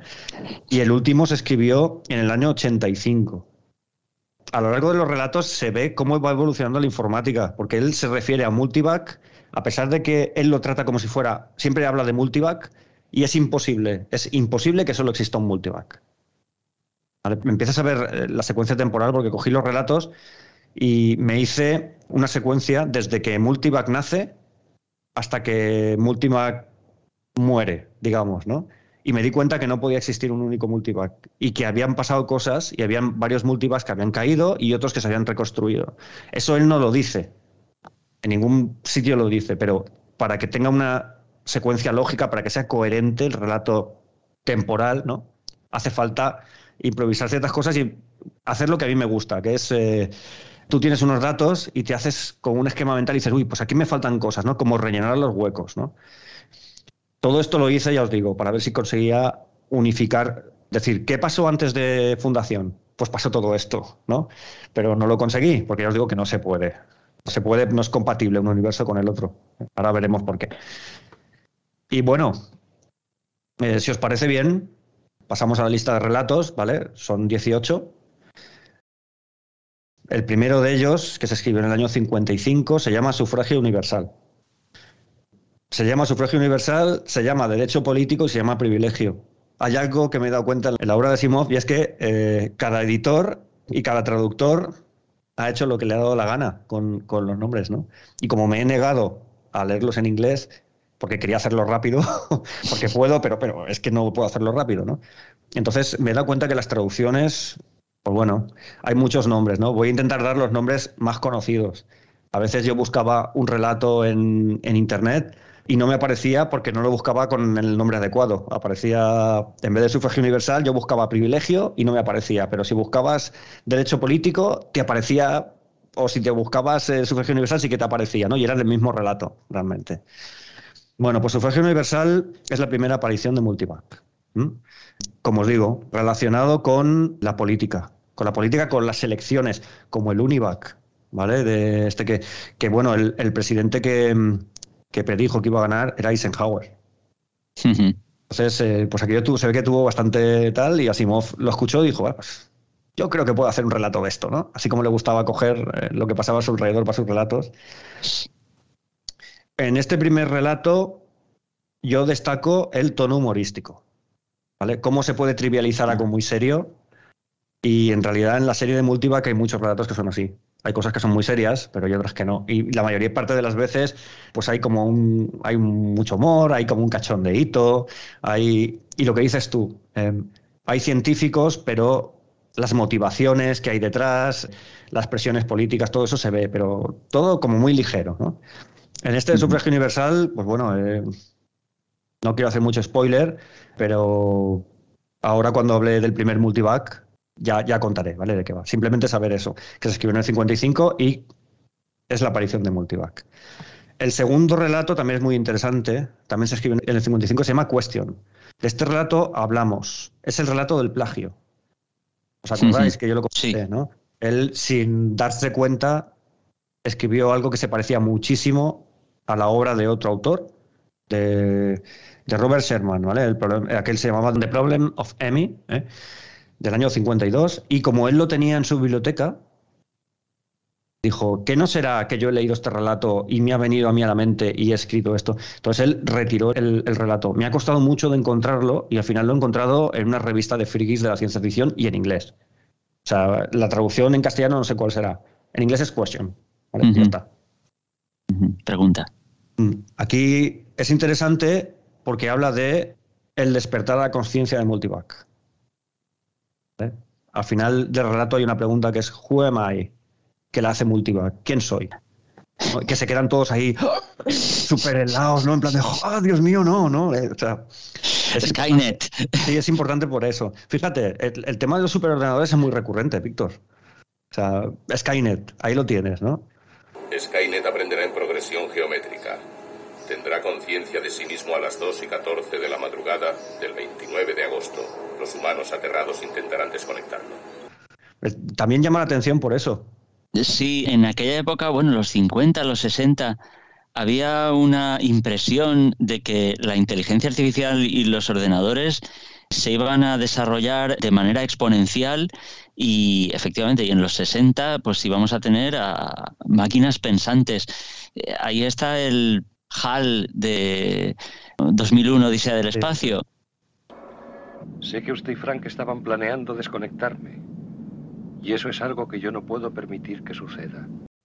Es que sí que los científicos había una gran confianza en que esa tecnología se iba a poder desarrollar súper rápido. Luego no fue así. Pero vamos, que es coherente con ese elemento que está tan presente en la literatura, en el cine, de máquina que toma conciencia de sí misma. Es algo que Asimov utiliza y él lo, lo explica. Es el llamado complejo de Frankenstein que es, es algo que, que, los científicos en todo el siglo XX y, y más pues después de la bomba atómica y, y, otras creaciones, los cohetes, que esa tecnología llevó a desarrollar misiles. Eh, ese complejo de Frankenstein se refiere a miedo a que tus creaciones tecnológicas escapen a tu control. Y, y, tengan un efecto nocivo. y, y, bueno, Multivac y su toma de conciencia, pues sí, es sí, algo. Y escapa, ya lo veremos que escapa del control. ¿vale? Ahora lo sí. veremos. Eh, Question no es un relato humorístico. Question da miedito. Por la forma en la que está escrita, yo a lo mejor es que como lo leí en, el, en la versión original, no hay traducción de por en medio y es más directo, ¿no? Cuestión da un poco de miedito. Es súper corto, pero da un poco de miedo, sobre todo al final, ¿no? Bueno, el tercero que escribió en el año 56, un año después, ¿vale? El chistoso. El chistoso también es un relato de humor y va sobre el origen del sentido del humor. ¿no? Lo que se plantea es que el sentido del humor no es algo muy propiamente humano, ¿no? Yo no voy a seguir por ahí. Ya no voy a seguir más. Sí, muy chistoso al final no es, o sea. No, no. No. no, no, el final no, pero ya te digo, es eh, lo que, lo que pasa al final es lo que desbarata todo y dices, este tío ya se podía haber ahorrado esto, pero yo creo que en el momento en el que escribió El Chistoso, él no pensaba que iba, que a escribir 18 relatos sobre Multivac. Bueno, aquí habla de lo que ya comentamos, de lo que hablaba muy poco porque no le gustaba, contacto extraterrestre.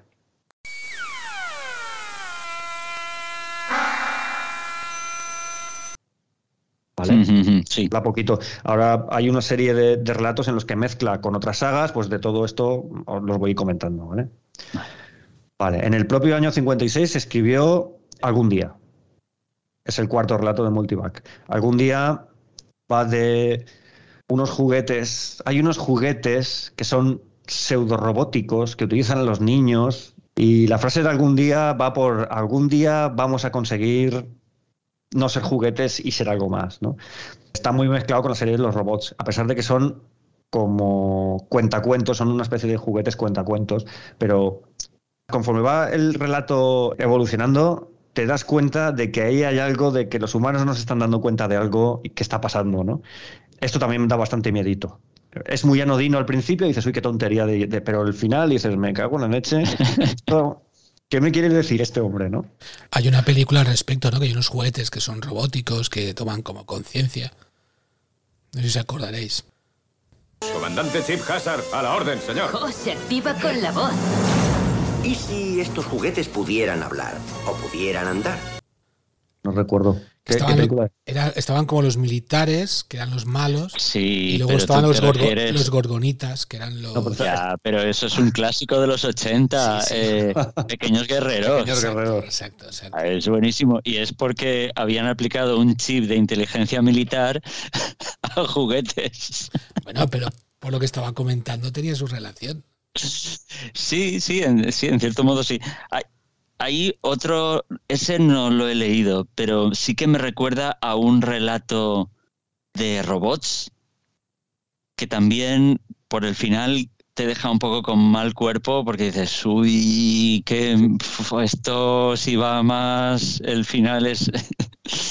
y, son también robots a los que se ha programado con las tres leyes de la robótica un pelín modificadas y esa pequeña modificación puede, podría resultar desastrosa. Pero bueno, ya no entro más. Nota de edición. Este relato se titula ¿Qué es el hombre? o Para que sepas preocuparte por él, en el original That Thou Art Mindful of Him, escrito y publicado en 1974 en la revista Fantasy and Science Fiction. Más tarde se incluyó en las antologías El hombre bicentenario y otros relatos y En el robot completo. Eso de insinuar en esto puede acabar en desastre le gusta mucho. Sí. sí. Mira, por ejemplo, en el siguiente relato también del año 56, El pasado muerto. Habla de un tema del que suele hablar muy poco en el resto de su obra, que son los viajes en el tiempo. Entonces, ¿dónde demonios están? La pregunta apropiada es, ¿cuándo demonios están? aquí se plantea un apocalipsis extraño que yo creo que usa, ahora cuando hablemos de la historia de Multivac, ¿vale? Ya, ya lo iremos colocando y hablaremos del cronoscopio ¿eh? y de la neutrínica, de todo eso vamos a hablar. Cronoscopio, no colonoscopio. No, cronoscopio. Es una, digamos que es una tele que te permite ver el pasado. Pero tiene, es lo que dices tú, tiene unos detallitos que cuando le das vueltas dices, me cago en la liado parda, ¿no? En fin, apocalipsis, destrucción, bla. También del año 56. La última pregunta. El relato. Yo creo que todos los demás se podrían quitar y ese sería el relato de Multivac. Hay que levantarse, en pie. todos en pie. Eh, Miguel Ángel, te lo tienes que leer. De verdad que sí, porque te va a gustar. Yo creo que ya os lo insinué a Enrique y a ti hace la tira de tiempo cuando lo leí, pero creo que no tiene mucho éxito. Yo os prometo que en el episodio número 20 de Asimov lo, tendré leído. el número 20, vale. Muy bien. Séptimo relato, 1958, dos años después todos los males del mundo, también llamado todos los problemas del mundo. Aquí lo que me gustó fue que hay una máquina que intenta suicidarse. ¿Cómo personalizan? O sea, la, la, máquina ya tiene su personalidad, ¿no? Se comporta de forma similar a un ser humano y aparece la idea del suicidio que a mí me enganchó muchísimo. Dije, esto, esto es muy bueno. no es solo que piense, es que siente la máquina es que siente que sufre estrés y que está hasta las narices, ¿no? año 58. Yo no sé si, ese año este hombre tendría alguna crisis existencial o qué, ¿no? Porque, caray, em, el relato, al final la máquina te da pena. Te da pena lo que le pasa, ¿no? Porque dices, joder, es que fíjate, la pobrecita, ¿no? Lo que le están haciendo, ya e, es muy bueno. Ese está, si no recuerdo mal, en la antología de Nueve Futuros, que fue mi primer libro de Asimov, antes que tú comentabas tu, tu primer contacto. Y está también ahí la última pregunta, entonces es una puerta de entrada a Asimov fantástica. muy buena la historia. Octavo relato del año 59, ¿vale? Eh, aniversario aquí aparece la idea del viaje espacial y de la expansión por el espacio. Totalmente recurrente, por supuesto, con el resto de su obra. Yo no sé si ya, había escrito antes otros relatos sobre la expansión, me imagino que sí, porque realmente llevamos solo cuatro años y ya ha escrito ocho relatos de, de Multivac. Pero bueno. Vale, relato número nueve. Mi hijo el físico. Este es graciosito. Es muy corto y muy gracioso. ¿eh? Ahora, esto destila una misoginia porque va de una madre, ¿eh? una madre de un físico en plena crisis de la humanidad y va a visitarle, ¿no? Entonces, la mujer, tienen ahí un problema y la mujer ve, eh, la solución es evidente, ¿no? no quiero decir más, pero tiene un toque de misoginia que hoy a Asimov le habrían tirado las orejas por escribirlo. Ya lo escribió en el año 61. También hablamos de contacto extraterrestre. Mira, ahora, ya he hecho spoiler. ¿Eh? Em, rato número 10, año 61, la máquina que ganó la guerra. Este mola. Este mola porque habla ahí de una guerra dentro de nuestro sistema sonar que encima pues, ganamos, ¿no? Eso lo dice al principio, no es ningún spoiler. Eh, y bueno, quien ayuda a ganar la guerra, en teoría, es Multivac. El segundo relato que te tengo que recomendar, Miguel Ángel, es este. La máquina que ganó la guerra. Porque el final es, yo me eché a reír. Es todo el rato muy serio, pero el final es de risa completamente. Entonces, em, ligerito, corto, fácil. ¿eh? Yo no sé si lo has leído, Víctor. No, este no lo conozco. En relación a lo que comentabas antes de historias con diferentes títulos, se relaciona un poco con esto los relatos muchas veces aparecían en revistas y el editor le ponía el título que le daba la gana. luego a lo mejor aparecía en otra revista con otro título y luego ya en antologías, como dijimos, algunos de sus relatos aparecieran en, 40 antologías, pues supongo que el editor también pondría el relato. Cada uno traducido como le parecía, ¿no? Y como es posible que sí. Bueno, la máquina que no la guerra, año 61. Ahora damos un salto de siete años. El factor clave, 1968. En el factor clave lo que ocurre es que Multivac se niega a responder una pregunta.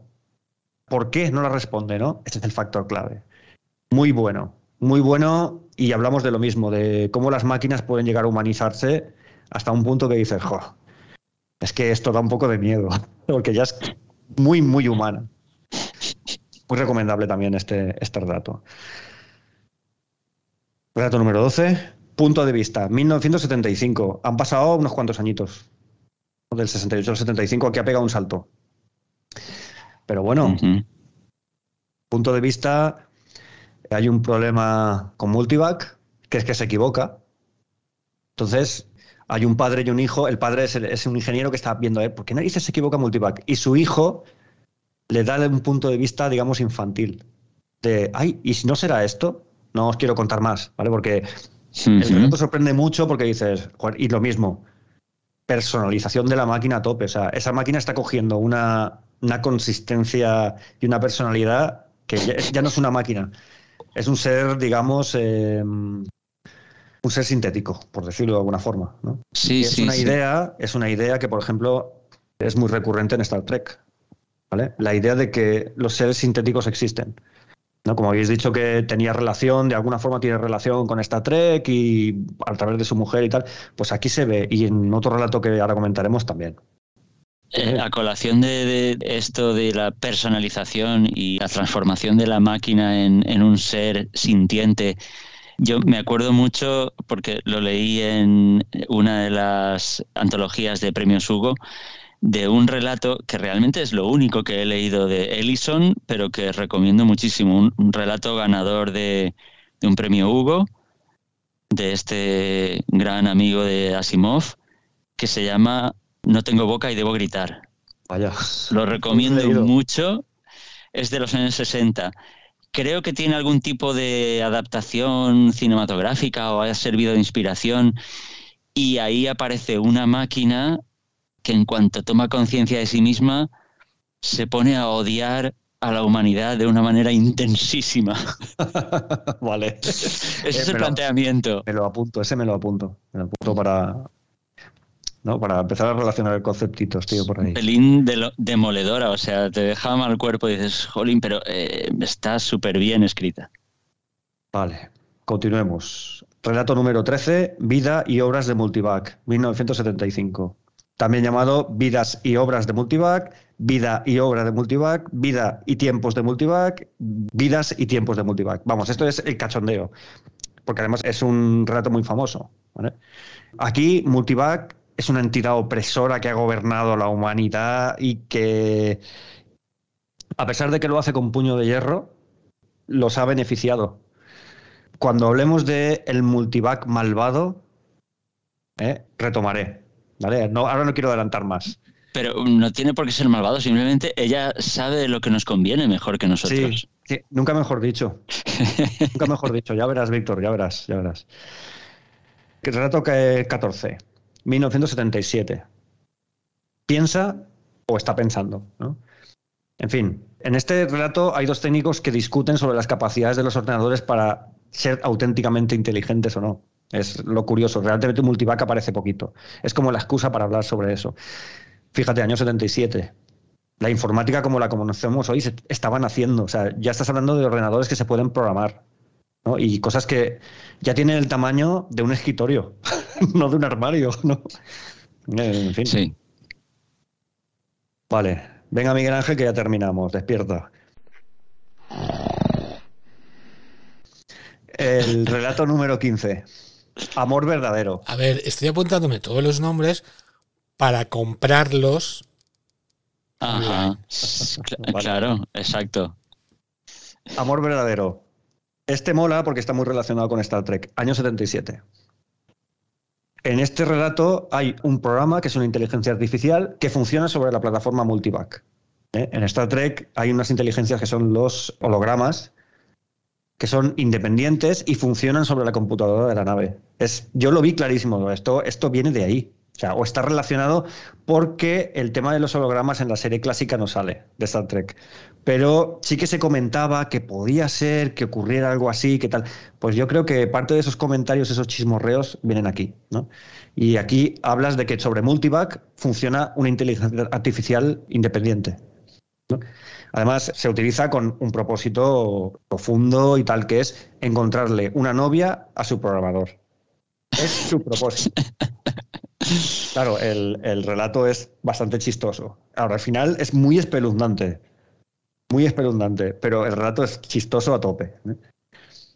Sí, es que este hombre tenía esa. Tú estás leyendo un relato y de golpe y porrazo en las últimas cinco líneas te cagas de miedo, hablando mal y pronto. Porque pero, pero, pero. Porque tiene una. Es lo que dices tú. Va. La cascada va aumentando, aumentando, aumentando, y tú no lo ves hasta que de repente la pelota la tienes delante. Y dices, ostras, lo que acaba de pasar, y yo no me he dado ni cuenta, ¿no? Eso lo hace muy bien. Eso Es- sabe es- hacerlo muy bien. Es magistral ese manejo que tiene de la vuelta de tuerca final y el, el final inesperado. Eso lo maneja muy bien en los relatos. Bueno, relato 16, año 79. Se está acercando. De nuevo, me encuentro relación con Star Trek. ¿eh? La primera película de Star Trek, hay una sonda que se llama Voyager, el- que viene de un planeta máquina, que quiere contactar con máquinas, que es el problema que tienen, que no hay máquinas pensantes, sino que son personas. Pues esto va de eso. ¿eh? Se acerca una sonda a la Tierra y todos están muertos de miedo para ver qué. ¿Y con quién quieren hablar? Con Multivac, por supuesto. ¿no? Bien, esto es de los que da miedito. Sobre todo en el final. Sí. Le hace una serie de comentarios a, su, a uno de sus programadores que ya veremos que dice, vaya, se acerca, se acerca algo, algo bueno, ¿no? Algo, algo bueno para Multivac y malo para nosotros. Pero bueno. Vale, salto hasta el año 83. Potential, ¿vale? Otra que solo he encontrado muy difícil. Esa me lo pasaste tú, Víctor. Sí. La verdad es que el relato en sí es muy anodino. A mí no me gustó. Sí, simplemente nombra de pasada, ¿no? Sí. A Multivac. Está ahí. Lo normal de pasada ya está, año 83, ¿no? Fin. Y el último es del 85, alucinación. Volvemos otra vez al contacto extraterrestre, volvemos otra vez a la expansión por el espacio, a las colonias de la humanidad en el sistema solar. Eh, básicamente unos alienígenas que se manifiestan a determinadas personas y piensan que son alucinaciones, pero no, son alienígenas. ¿no? Entonces todo va sobre cómo tienen que gestionar esa especie como de invasión que sufren en el planeta que es una colonia terrestre del sistema solar. ¿no? Y hasta aquí.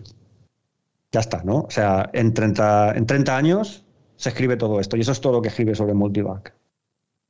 Entonces, eh, yo cogí esto y dije, uy, aquí, cuando lo has leído, es lo que te digo, tienes la impresión general. Dices, yo creo que esto va aquí y esto acá. Tiene una dificultad que es que hay relatos que están en varios puntos temporales distintos. Como por ejemplo, la última pregunta. ¿eh? El relato de la última Sí. pregunta, que son 100 billones de años, lo que dura. Es una, es una Toda la historia del universo. Claro, toda la historia del universo. Entonces, eh, pasa con varios. Da fechas de una época muy atrás, luego más grande. Entonces, eh, hay que ir cogiendo trozos de los relatos e ir organizando una especie de historia de Multivac, desde que nace hasta que muere, que si no me lo impedís, es a lo que voy ahora. ¿vale? Tengo que decir que no hay una única Multivac, aunque lo parezca. Para que todo quede coherente, si no me he equivocado, al menos hay cuatro cambios principales en Multivac. Porque ha- habla de una serie de máquinas al principio y habla de unas máquinas distintas al final, aunque las llame igual. ¿eh? Por ejemplo, la primera multivac se molestó en diversos relatos en poner fechas, trampa, porque es que al final te vuelves loco rastreando fechas, existiría desde el año 1968 hasta poco después del 2018. ¿Vale? Eso es la multivac de los relatos de los años 50, aproximadamente. ¿Vale? Es una máquina que se encuentra en Washington, D.C. Eso se indica en todos los males del mundo. Ocupa un complejo subterráneo de kilómetro y medio de longitud, pero acaba creciendo hasta cubrir toda la Tierra. Nada, o sea, algo así, ¿no? Tiene como tentáculos tecnológicos, ¿no? Que, que hacen que pueda establecer un gobierno mundial. Idea recurrente también en Asimov, que lo dijisteis en el primer... Lo que las naciones no le gustaban lo de que Multivac ocupa todo el mundo, al final un poco es como Internet, que ocupa todo el mundo, tiene infraestructura en, todo el mundo. Es una idea, es una idea que sí, que se parece muchísimo. Claro, esto se ha escrito en los años 50. Pues el hombre, ¿ves? Tuvo la visión que no es exacta 100%, pero es plausible, es algo plausible. Vale, todo esto que acabo de decir en todos los males del mundo, ¿vale? Aparece. Está viva, como se indica en Question, ¿vale?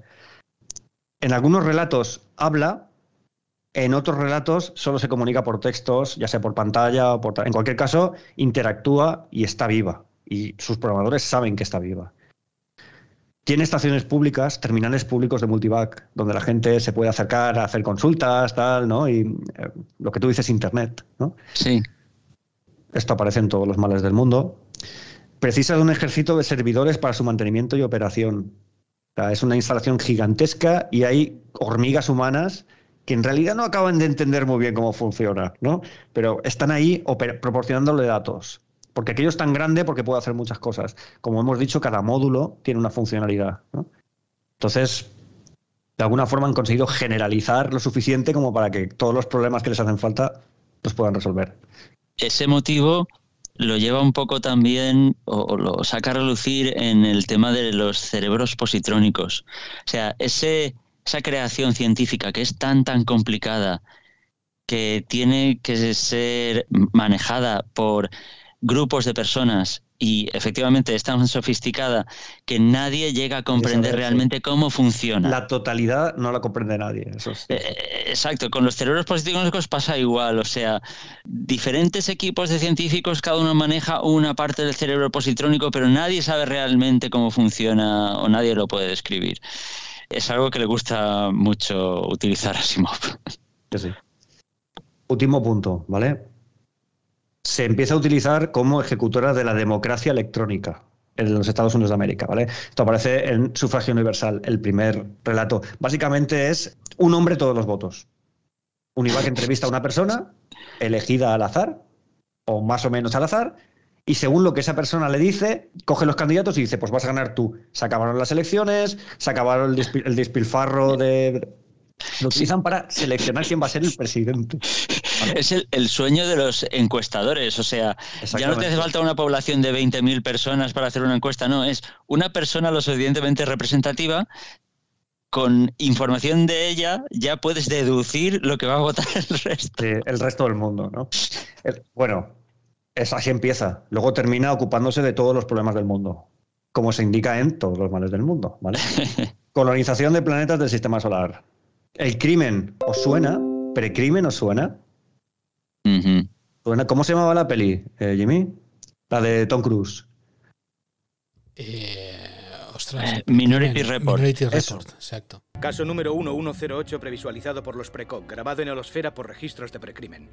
La máquina es capaz de prever en los crímenes. En este caso no es una máquina, pero sí. Ya, sí, pero, pero va por ahí, fíjate que va por ahí el tema. Es, un relato que, que, se basa en los poderes precognitivos, los precoc, eh, que si no me equivoco es de Philip K. Dick, que le gustaba mm, también utilizar eh, con profusión todos estos poderes psíquicos. Me llamó, me llamó la idea de predecir el crimen. Digo, mira, esto me suena mucho. No es lo mismo, pero fijaos que... Eh, sí, pero era una manera muy prosaica de predecir el crimen. O sea, lo, lo hacía a base de los informes que tú mismo le dabas a la máquina. Sí que el operador lo introduce. Eh, lo cual dices, parece una tontería, pero luego llevado al día de hoy con nuestros teléfonos móviles y todo lo que saben de nuestra conducta, sí, señor. posiblemente si se le metiera multivac, si no se le está metiendo ya, pues posiblemente también pueden predecir nuestra conducta, al menos intentan predecir nuestra conducta como consumidores. Como poco, eso como. En fin, Multivac también acaba con la pobreza, las enfermedades, el hambre y la guerra. Vamos, Star Trek hecho ordenador. ¿Vale? Bueno, pues esta primera Multivac, ya os digo, vive, ¿qué son? 50 años, ¿no? Desde el 68 hasta poco después de 2018. Fechas tomadas de los relatos de Asimov. Esto yo no me lo he inventado, ¿vale? El año 68, porque, bueno, en fin, el primer relato que sufragio universal se data en el año 2008, entonces se dice que hace 40 años todos votaban. Restas y te da 1900. Es cuando aparece Multivac, ¿no? ¿Y en el 18 desaparece Multivac o...? Eh, ahora veremos qué pasa con ella. Ahora veremos qué pasa con ella. Tiene una crisis, ¿vale? En realidad, antes del año 68 ya existía un ordenador pensante, ¿vale? Que se comunicaba por telepatía. Gracias a un dispositivo láser. Eso aparece en el relato Piensa. ¿Vale? Eso es como la antesala, ¿no? Eso es antes del 68. En el 68 aparece Multipack para las elecciones, para implementar la eh, democracia, ¿cómo llamamos? La democracia electrónica. Eso se explica en Sufragio Universal. ¿eh? Y continúa funcionando hasta que en el año 2000 se establece un gobierno mundial. ¿Vale? Eso se indica en el pasado muerto. Esto, hay que ir una pequeña inconexión. ¿De acuerdo? Em, en Sufragio Universal habla de que hay elecciones en Estados Unidos en presidenciales en el 88, 93 y 2008. Sin embargo, en el pasado muerto se indica que en el 2000 ya hay un gobierno mundial. Entonces, hay ocho años ahí en el que dices, bueno, pero si hay un gobierno en Estados Unidos, no hay un gobierno mundial. Bueno, un pequeño fallo. Pero un pequeño fallo. Un gobierno autonómico. No sé, no sé de qué va, ¿no? Yo creo que es una pifia. Pero a ver, tenemos eh, gobierno español y luego también tenemos una especie de gobierno europeo. Puede ser completamente compatible. eso nada. Eso nada. O sea, unas elecciones presidenciales en Estados Unidos compatibles con un gobierno mundial. No sé, a mí no me lo pareció, me pareció inconexo. Ya, Porque no habla de no, es que de elecciones locales, no a la presidencia de Estados Unidos y no habla del resto del mundo, ¿no? En fin, sí, lo podemos, lo podemos también ver así como que es una especie de elecciones locales, ¿no? Y como Multivac le pega todo, pues también se atreve con eso, ¿vale? Bueno, entre que nace, que es el 68, el 2018, se hace autoconsciente. La famosa frase, Who am I? ¿Vale? ¿Quién soy? Y entre 2008 y 2018 se hace global. Se extiende, como ya existe un gobierno mundial, se extiende con una especie de tentáculos tecnológicos, ¿no? Y hay una corporación mundial que maneja Multivac. Eso se explica en el chistoso. Digamos que hay un grupo de personas a nivel global que se encargan de manejarla, lo cual cuadra con el hecho de que haya un gobierno mundial, porque Multivac se ocupa de todo lo que pasa, ¿no? Y aquí venimos al 2018. Multivac, sobrecargada de trabajo, reconoce a los sus controladores humanos que quiere morirse Porque le preguntan, ¿qué es lo que más deseas, Multivac? Y dice, deseo morir. Entonces, claro, Dios santo, horror, ¿qué vamos a hacer? No pueden, ellos no pueden gobernar el mundo sin esa máquina. Y aquí es donde yo meto la zarpa. Para que más o menos nos cuadre, ¿no? Para impedir el suicidio de Multivac, porque ella intenta que personas se acerquen a donde está y la desconecten y monta ahí unas historias y, les hace daño de alguna forma para, que los humanos se venguen y, quieran desconectarla. Entonces eh, se dan cuenta de eso porque comete el error de decírselo a sus operadores, que quiere morir. y para impedir el suicidio, hasta donde yo he visto, y para que cuadre, se toman tres medidas distintas. ¿vale? Se la modifica y se da lugar a la segunda multivac. ¿Vale? En segundo lugar, se simplifican sus tareas. Simplemente se le da el control de la economía mundial. Solo, así, ya. Ya está, ¿no? Eso. Eso es fácil. Vale. Como no se puede mantener un gobierno mundial sin una multivac, se divide en varios bloques. ¿eh? Y cada bloque tiene como sucursales de multivac. Eso se explica en Vida y Tiempos de Multivac.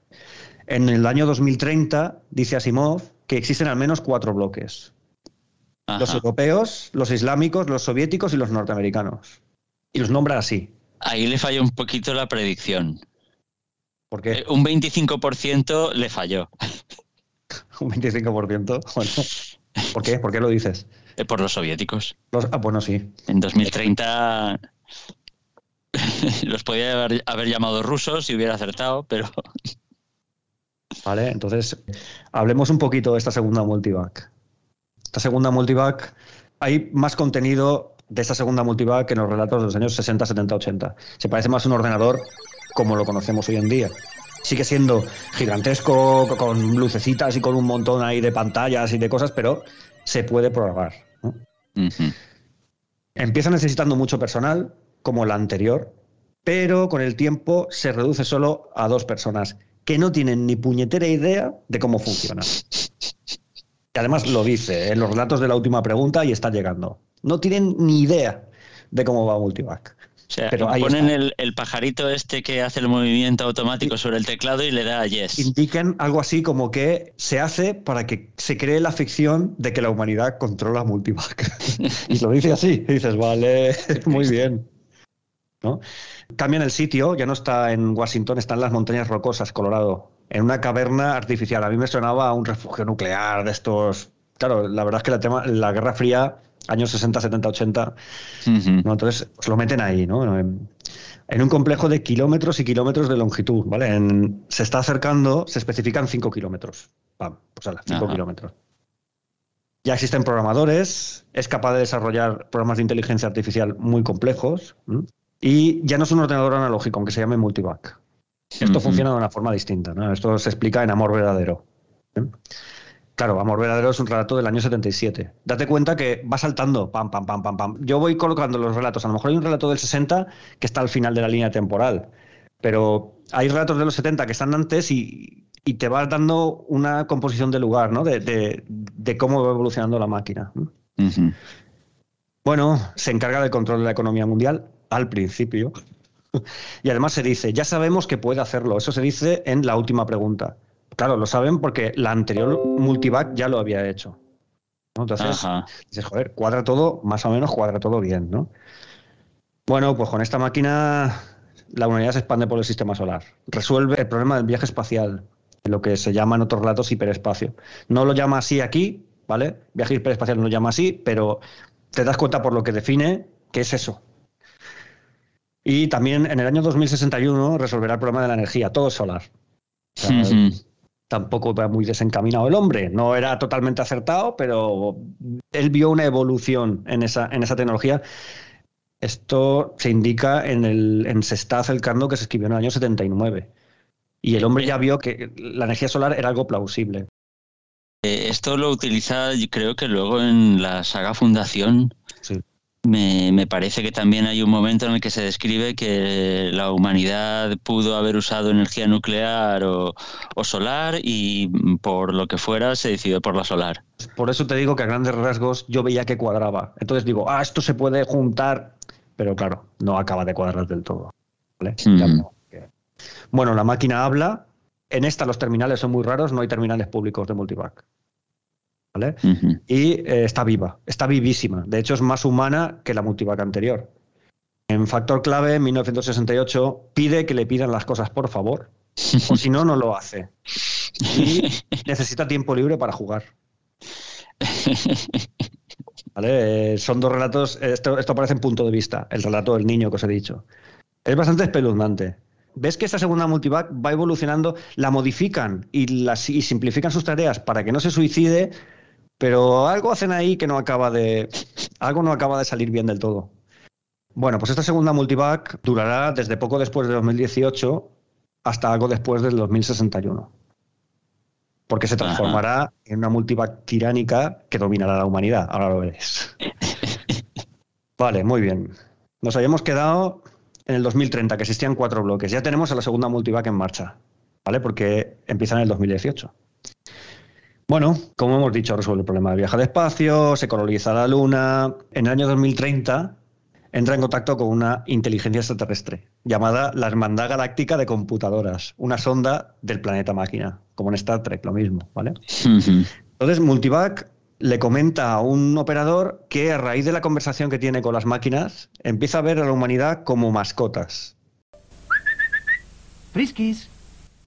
A las que tiene que cuidar. Ese es el final del relato y es bastante terrorífico. Dices, ay, ay, ay. ay esto, Sí. esto se nos va de madre, ¿no? Si te cansas de una mascota, la puedes abandonar en la gasolinera galáctica. Sí, sí. O peor, ¿no? Ahora puedes Sí. llevar al veterinario galáctico para que lo mate. sí. Bueno, se toman medidas, por supuesto, porque Multivac comete el error de a una operadora decírselo, ¿no? Entonces entra bajo el control del ejército norteamericano, como se, indica en Mi hijo el físico, en el año 61. Se produce la expansión sobre- en el sistema solar, con Multivac, con los norteamericanos, el ejército norteamericano echándole un ojo constantemente, ¿no? Y bueno, fecha. Una de las pocas fechas que se dan. El 14 de mayo de 2061, Multivac resuelve el problema de la energía. Todo es solar. Todo va solar. Eso aparece en la última pregunta de ese gran relato. Siete días después, el 21 de mayo de 2061, empieza a pensar cómo evitar la muerte térmica del universo.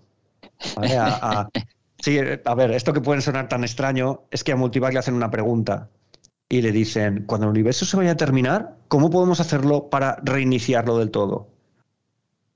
Entonces, la primera respuesta es, no tengo ni idea, no tengo datos suficientes. Y se tira, se va a tirar los siguientes, en sus siguientes versiones, los siguientes millones de años pensando en cómo resolver el problema. ¿vale? Pero empieza aquí, cuando aún es la segunda multivac y aún no ha evolucionado. ¿Cómo revertir Sí, la, la- tercera ley de la termodinámica? Sí, se supone, a ver, según las leyes físicas hasta, hasta donde yo lo he visto, ¿no?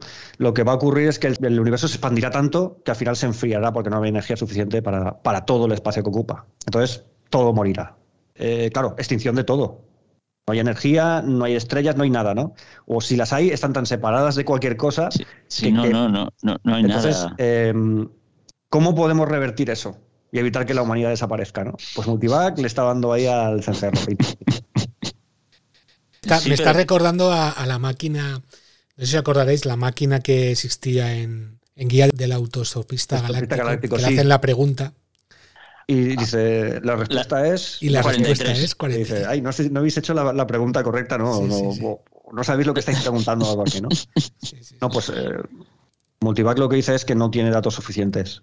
Pero continúa, porque esa pregunta se la van a repetir varias veces a lo largo de su historia y continúa, y siempre dice lo mismo, excepto al final, ¿no? Es la, la apoteosis del relato. En fin, ¿por dónde íbamos? Así, después de esto, Multivac empieza lo que yo he llamado el asalto al poder. Hay un periodo muy misterioso que se llama los tiempos de las grandes catástrofes. A la limón de lo que has dicho tú antes, de que a él no le gustaba el tema de la guerra destructora, tal. No se habla de qué es esto.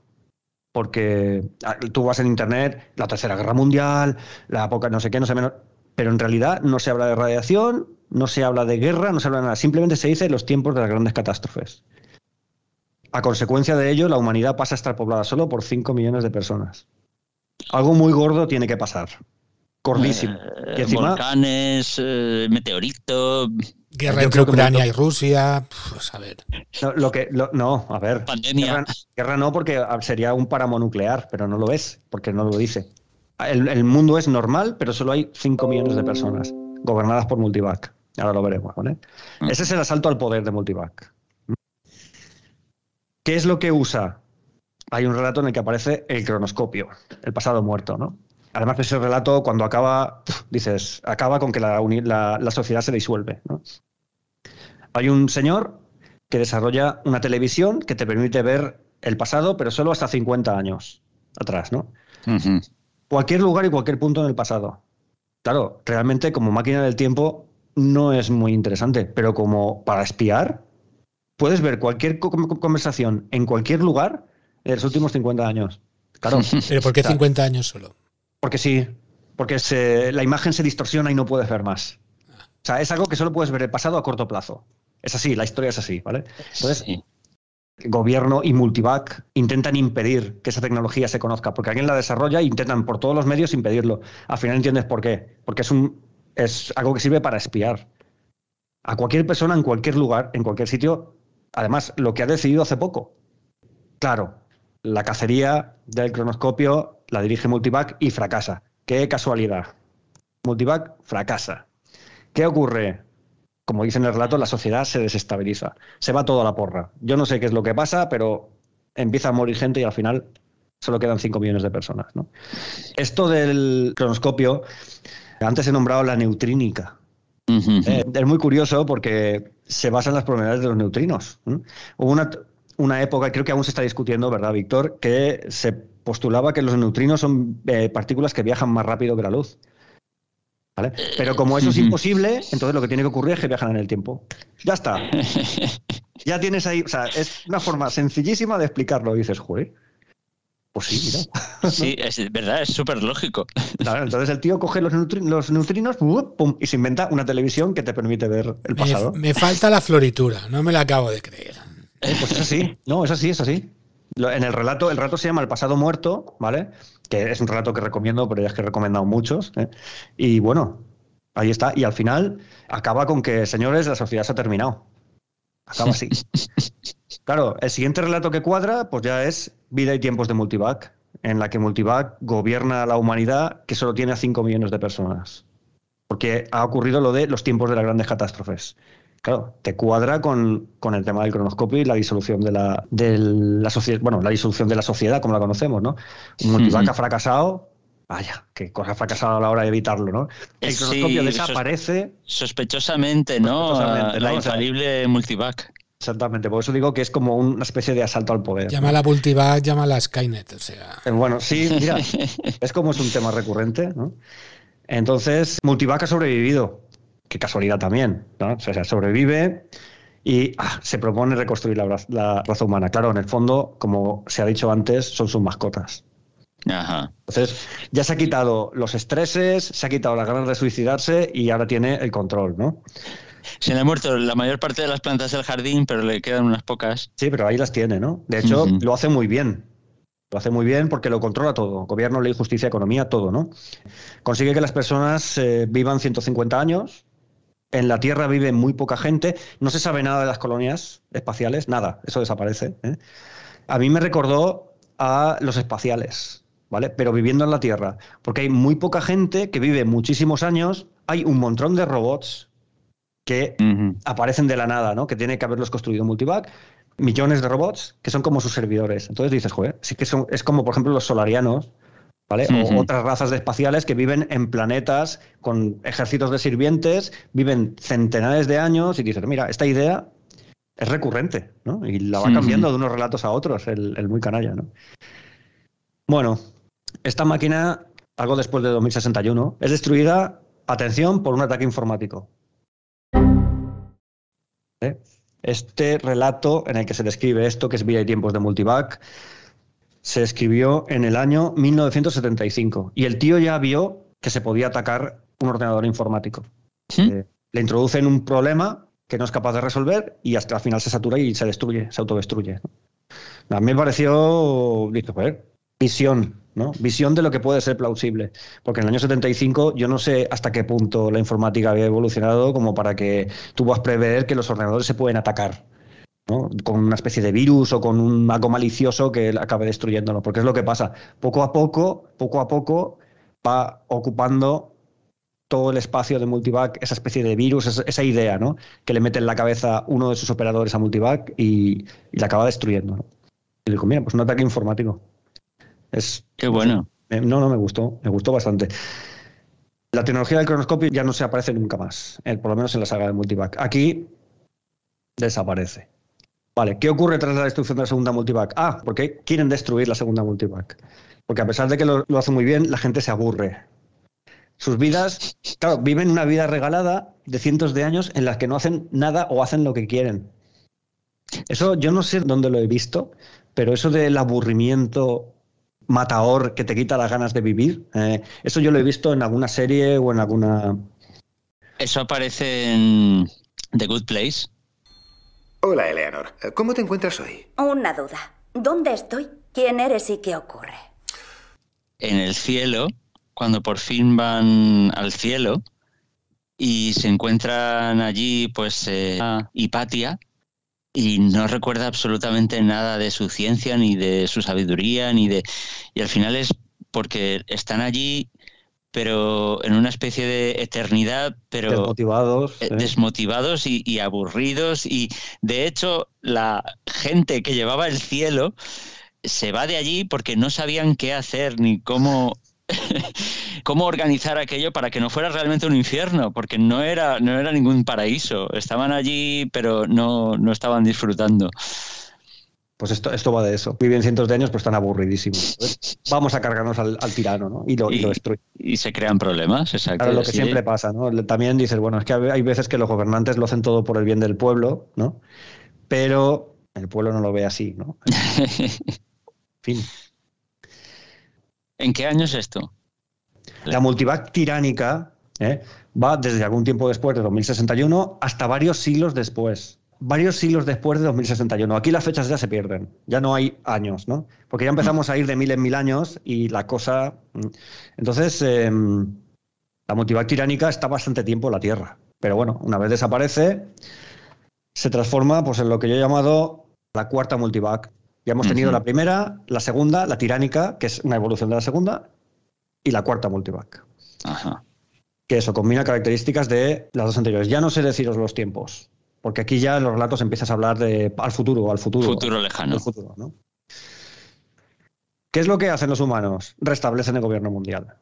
Somos pocos, nos podemos gobernar al principio, pero ¿qué les hace falta cuando empiezan a reproducirse y a crecer? Multivac. la vuelven a reconstruir, ¿no? Y tenemos aquí la cuarta multivac. Se parece mucho a la multivac tiránica. ¿eh? Combina cosas de la primera, es más como una máquina, no tiene tanta personalidad y sin embargo es programable y va por software, porque esto también pues, cuadra más con los relatos de los años 70 y 80. Em, es omnipotente, pero controlada. ¿eh? Se da por sentado que eh, no es un peligro. Y es así, o sea, no se comporta como un peligro. Es más, todo el mundo la ve como una bendición. Quien sea que la hace, la hace fina. Fina filipina, ¿vale? Y ya está, ya hemos resuelto todos nuestros problemas, ¿no? Aquí tenemos a Multivac, que ya no se va a volver a, revelar. Se da por sentado que no es un peligro, se restablece el gobierno mundial, se restablecen las colonias, la humanidad va a que flipas, se funda algo llamado la Federación Solar, que es como un conjunto de planetas. De hecho, hay una guerra contra una raza que se llama los Deviants. Se habla, eso se habla en la máquina que ganó la guerra. Y se les vence después de 10 años con la inestimable ayuda de Multivac. Eso, si alguien lee el relato, se va a echar a reír. Pero bueno, yo os lo recomiendo. el relato se llama La máquina que ganó la guerra y Multivac es la leche hasta que llegas a las cinco últimas líneas. Entonces es cuando te partes. Dices, esto no puede, esto no puede ser real. ¿no? Es, un, es un relato serio que al final acaba siendo un tono humorístico que dices, bueno, esto. En fin. Vale, y aquí, a partir de aquí ya todo va de cine. O sea, la humanidad empieza a expandirse. Multivac evoluciona hacia las, lo que se llaman las AC, las AC planetarias en cada planeta, o a haber una multivac, como la cuarta. Eh, conforme continúa la expansión por el universo, aparecen miniaturizaciones. Cuando se ocupa toda la galaxia, porque la humanidad ocupa toda la galaxia, aparece Galáctica AC, que son eh, todas las eh, ACs planetarias comunicadas por el hiperespacio, como si fuera una red. Internet, pero a lo bestia. ¿vale? A nivel galáctico. Después la humanidad colonizará el universo, Universal AC, y cuando Universal AC se empieza a comunicar por el hiperespacio, Cósmica AC. Cósmica AC es, es una, máquina que ocupa todo el universo. ¿Vale? En esta época los humanos ya son, los describe como ya son inmortales, hay muy pocos humanos en cada planeta, pero hay uno o dos, pero viven miles de años. ¿no? A la humanidad le va muy bien, gracias a las AC. Eh, claro, las AC heredan los problemas del anterior y del anterior y del anterior. Y aún está la pregunta de cómo podemos revertir la entropía. Entonces, la última multivac cósmica AC, cuando el universo colapsa, ella existe en el hiperespacio. Es la leche. O sea, ya no, no tiene una entidad física, es como una entidad, digamos, espiritual. Y llega a la solución del problema. ¿no? Y entonces dice,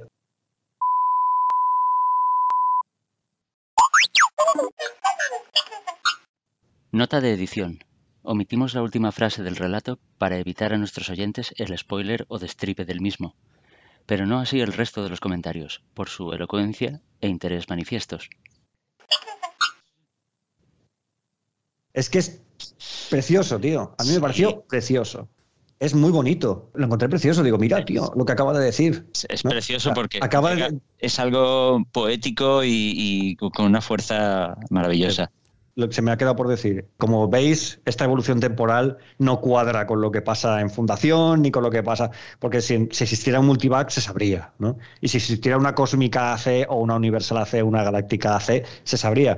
Que las AC son lo que hablábamos, analog computer. Es como una evolución de multivac, pero se llama analog computer por mantener la relación con multivac, porque no son de analog no tienen nada, ¿no? Ya son la segunda multivac ya era digital, digamos, ya se podía programar, ya funcionaba de otra forma, ¿no? Y mm, nada, mm, mm. Em, hasta aquí todo. Toda la historia en realidad tiene un par de agujeros que yo los he rellenado, pues como os he dicho, hice varias versiones, en una de ellas multivac se suicidaba, pero no me cuadraba con las fechas y tal, y al final vas cambiándolo, fui cambiándolo, fui cambiándolo y, más o menos tienes una idea de lo que pasa con Multivac. No lo puedes encajar con las otras sagas. Si no existiera, la última pregunta, si no existiera, que es la que te describe lo que pasa millones de años después, cuando se conquista la galaxia y cuando no sé qué, entonces sí, pero si no, como, como existe ese relato y además es de los primeros, pues no se puede. Ajá. Así interesante porque no se le ocurrió a ningún editor, pero se lo podían haber sacado de la manga y dice, mira, eh, Isaac, vamos a recopilar tus 18 relatos y vamos a poner aquí, vamos. Seguro que ahora cuando nos escuchen sus nietos o sus hijos, lo van a hacer. No, pero escucha, habrá una máquina que se llamará Multivac, pero no se parecerá en nada a, ninguna de las máquinas de las que hemos hablado. pero sí se llamará Multivac. Será, exacto, saldrá en una película, habrán programadoras Ah, una de las, programadoras, a ver, tiene como confidentes, ¿no? que son los programadores. Pues a una programadora es a la que le dice que la humanidad es como sus mascotas.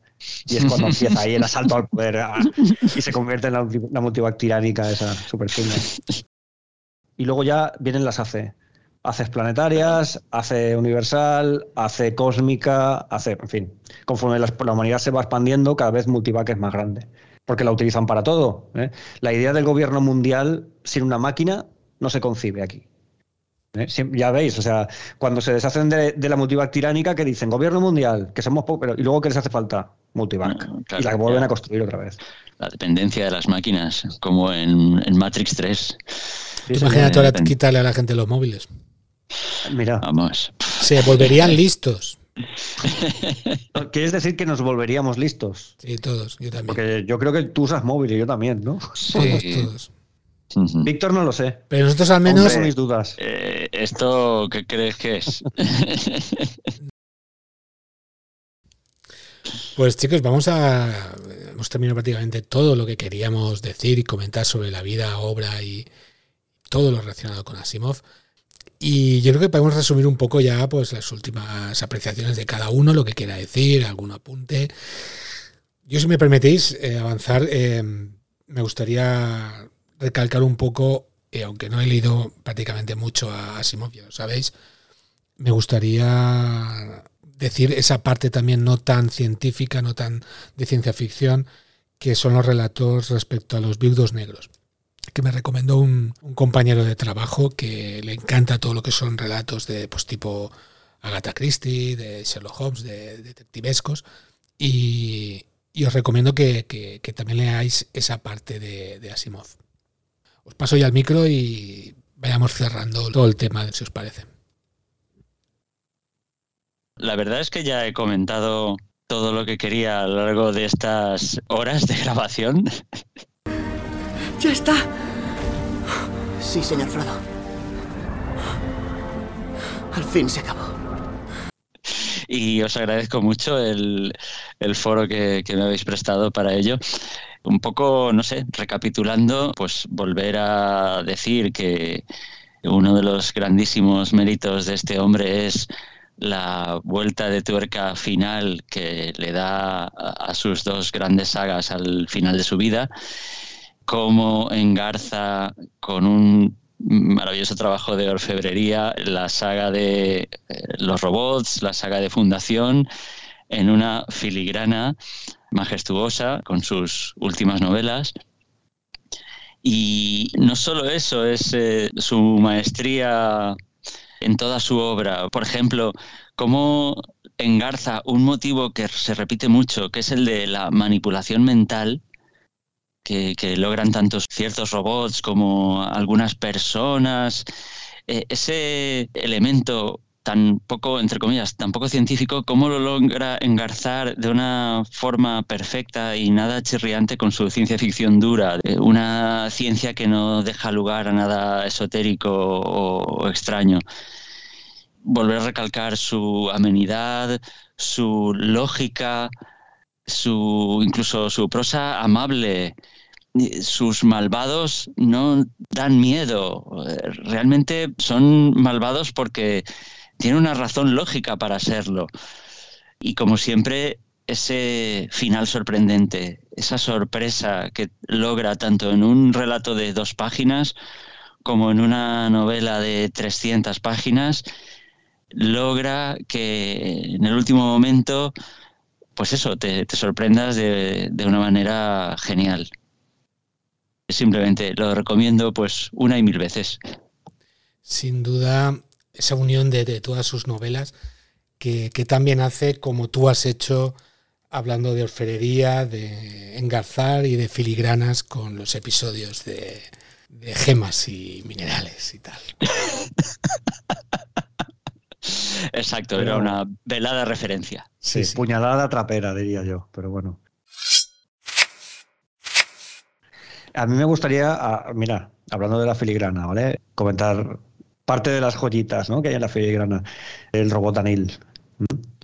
Realmente en la historia hay otro robot que se llama Giscar, que es un robot, digamos, antiguo, ¿no? por decirlo de alguna forma. Con él experimenta pues, una técnica de robótica y hace algo que ya no sabe que ha hecho, que es dotarle de poderes mentales. Puede leer la mente de los humanos, pero Giscar se lo oculta. Entonces, Giscar, junto con eso, desarrolla cierta plasticidad a las leyes que comprimen su comportamiento, a las tres leyes, y él se inventa una ley, que es la ley cero, que es que la humanidad está por encima del individuo, para decirlo básicamente. ¿no? O sea, el beneficio de la humanidad está por encima del beneficio del individuo del que habla las tres leyes. ¿Eso significaría que si tuviera que matar a una persona por la humanidad, lo podría hacer? De hecho, él no lo hace, porque él no está lo suficientemente evolucionado y cuando intenta hacer algo parecido, se congela su cerebro. Pero él, antes de morir, tiene una relación con Danil, bueno, que son amigos, ¿no? Son eh, compañeros robóticos y em, le pasa sus esquemas mentales a Danil. Y Danil en ese momento, como es más evolucionado, eh, ya es capaz de asimilar la ley cero. Y ahí es donde empieza todo el hilo que cose todas las sagas, porque Danil empieza a hacerse con, consigue con el paso del tiempo modificarse, va cambiando de personalidad, se va haciendo compuestos de poder. En Fundación hay uno de los personajes se llama Demersel.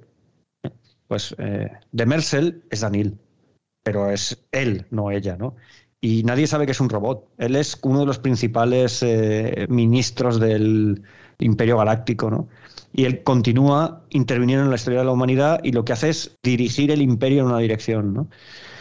Al final, pues no consigue salvar el imperio, pero también se relaciona con la fundación y poco a poco, pues Danil va evolucionando. Al final, se hace tan sabio y es tan antiguo que necesita un cerebro humano que es el único que es capaz de contener todos sus esquemas mentales. ¿no? Entonces, en, el último libro de la, saga Fundación, pues él se hace ahí unas movidas, en fin. Eh, pero ese, es el, ese es el hilo, Daniel. Rozando el spoiler. Sí, rozando, pero esta vez no. ese personaje de Mercel sale en, en, la serie también. Sí, sale, por eso lo he dicho, ¿no? Eh, hay más personajes que son Daniel. Al final, cuando estás leyendo los libros, dices, mira, anda, se ha cerrado el círculo, ¿no? Es lo que dije yo, ostras, lo ha cerrado todo. Em, explica por qué la Tierra es un páramo nuclear, explica por qué la humanidad saltó al espacio, en parte porque Giscard hace algo por la humanidad que le provoca eh, su muerte. Se sacrifica porque él sabe que tiene que cumplir la ley cero y hace una cosa. Pero eso le destruye, porque sus sus circuitos no están lo suficientemente avanzados como para resistir algo así. Sin embargo, Daniel sí puede. Entonces, Daniel sí, como ministro, sí hace perseguir a Harry Seldon, sí manipula, hace asesinar, pero todo por el bien de la humanidad, por cumplir la ley cero que prevalece frente a todas las otras. ¿no? Entonces, cuando terminas de leerlo, dices, joder, este tío O sea, yo no sé cuánto tiempo estaría pensándolo. A lo mejor simplemente cinco minutos en la parada del autobús. mira, me acabo, ahora mismo me acabo. O alguien le hizo un comentario en plan de es que el beneficio de todos es mejor que el beneficio de uno. Alguna movida de estas. O a lo mejor él tenía relación con esta Trek, ya lo, habéis, ya lo habéis dicho. ¿no? O sea, ¿Os suena el bienestar de la mayoría supera el de la minoría o el de uno solo? Pues va por ahí. Esto va por ahí. O a lo mejor él tenía un cerebro positrónico. Sí, posiblemente. No hemos hablado de la positrónica, por cierto. Bases científicas del cerebro de los robots. Eh, la verdad es, es, curioso porque... No tengo ni idea. No tengo ni idea. No, yo creo que simplemente eh, quiso utilizar un nombre sonoro. Porque el positrón es la antipartícula del electrón. ¿Qué pasa con la antimateria? Que la antimateria es increíblemente inestable. Porque al interactuar con cualquier partícula de materia se aniquila las dos, generando una gran cantidad de energía. Así que me pregunto cómo demonios eh, funcionaría un cerebro positrónico, porque esos positrones tendrían que estar al menos, entiendo que con un campo electromagnético, confinados dentro de ese cerebro para que no tocaran de ninguna manera la materia. Si no, se, aniquilarían. Eh, el positrón es una partícula que sería igual a la del electrón, misma masa, pero con carga positiva, eh, una carga opuesta. Y si no entendí mal lo que leí en su día de, divulgación científica, pues eh, se llama antimateria porque eh, de lo que está hecho, sea lo que sea, reacciona con la materia y simplemente se aniquilan. Si chocan, si entran en contacto, desaparecen, toda esa materia se convierte automáticamente en energía, como supongo que en una explosión nuclear. Muy curioso, no sé. Conocía lo de los positrones y dijo cerebro positrónico. Ahí está. Oye, y una pregunta, algo que siempre me he preguntado y que no, fíjate que he leído y no me ha terminado de quedar claro. ¿Qué pasa con los robots? Porque los robots son algo normal, pero hay un momento en el que desaparecen completamente. Sí.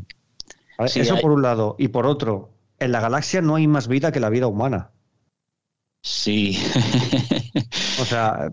Sí, a ver, el tema de los robots, si no recuerdo mal, yo creo que es en, es en Robots Imperio o también en Fundación y Tierra, donde aparece otra vez Daniel, donde se explica, o en parte de uno, parte del otro, porque al final los robots se dan cuenta de que el hombre necesita estar solo, los robots lo que hacen es hacer demasiado inútil a la raza humana.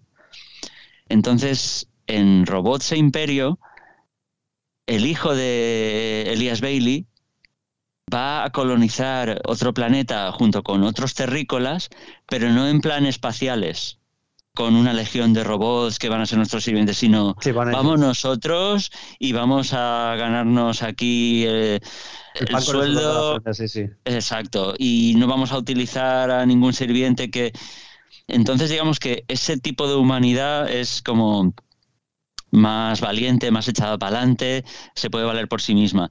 Y son los robots los que conscientemente deciden abandonar a la humanidad o, echarse a un lado. Sí. o sea, es como si desaparecieran. Es que desaparecen de los relatos de golpe por razón. A ver, digamos que es la humanidad decide prescindir de ellos, pero yo creo que son los propios robots los que promocionan esa idea. La ley cero, por beneficio de la humanidad. Exacto. ahí tocando. Y luego lo otro, Jorge tiene una, una teoría que sostiene que lo de que no haya extraterrestres en la galaxia, parece que también Daniel lo haya elegido de alguna manera si lo entendí bien, sería que tal como aparece en los propios dioses, hay una serie de universos. Bueno, hay muchos universos, ¿no? Entonces diríamos como, como si hubiera universos paralelos y Daniel o quien fuera es capaz de elegir la humanidad en, en cuál de esos va a vivir o vive. Fuera capaz de determinar la realidad en la que vive la humanidad. Entonces, Daniel, protector de la humanidad, elegiría un universo en el que no hubiera inteligencia extraterrestre en la galaxia. Segundo, segundo motivo por el cual los relatos de Multivac tampoco cuadran con esto. Porque en los relatos de Multivac sí que hay potencias extraterrestres que enfrentan a la humanidad, ¿no? Exacto. Y yo la verdad es que no recuerdo haber leído eso o, no lo interpreté así, o, pero la verdad es que si fuera así, cuadraría, daría todavía un poder muchísimo más amplio a, a los robots en este universo, pero sí, sí, cuadraría. ¿Pero estáis hablando de multiversos o, o, un universo determinado donde deben, donde este robot decide dónde tenemos que vivir? Sí, hay muchos universos. Bueno, en los propios dioses se habla de algo así, ¿no? No, no, habla de multiverso, pero es algo así como que hay como realidades que están unas al lado de la otra, ¿no? Entonces tú puedes de, comunicarte con ellas de alguna forma, intercambiar energía y más, ¿no? Universos paralelos. Claro, entonces Daniel de alguna forma es capaz de trasladar a la humanidad a la realidad que él quiere. En fin, eso sí, es, un, es algo que, es muy metafísico, ¿no? Porque no está definido. Hay 100.000 teorías. Yo oí por ahí que los robots habían marchado para exterminar a los alienígenas. Eso en internet lo he leído. entonces, lo tenía apuntado para preguntar. Vamos a preguntar estas dos cosas porque me parecen interesantes. Al final, yo creo que el hombre se quedó sin tiempo para, para terminar de darle. El, y como además le gustaba hacer las cosas en plan visión global, pero cuando entrabas dentro es cuando te encontrabas las, los tiranteces, pues tampoco, tampoco creo que se preocupara mucho por eso, de que piensen lo que quieran. Si es que al final, cuanto más abierto esté, nos va a gustar más, porque nos lo vamos a imaginar como queramos, ¿no? No como es. Entonces, eh, a cada uno se le imagina de una forma y le, nos gusta a todos. Probablemente no pensemos en lo mismo, pero nos gusta a todos porque le podemos poner nuestro puntito a ese a eso que estamos leyendo o a eso que ha pasado. Muy bien, eso es maravilloso porque un escrito, unos relatos como los de Asimov y que cada uno tenga pues, su idea, su, manera de pensar respecto de, este tema, por ejemplo, es que lo ha hecho bien, ha hecho bien su trabajo.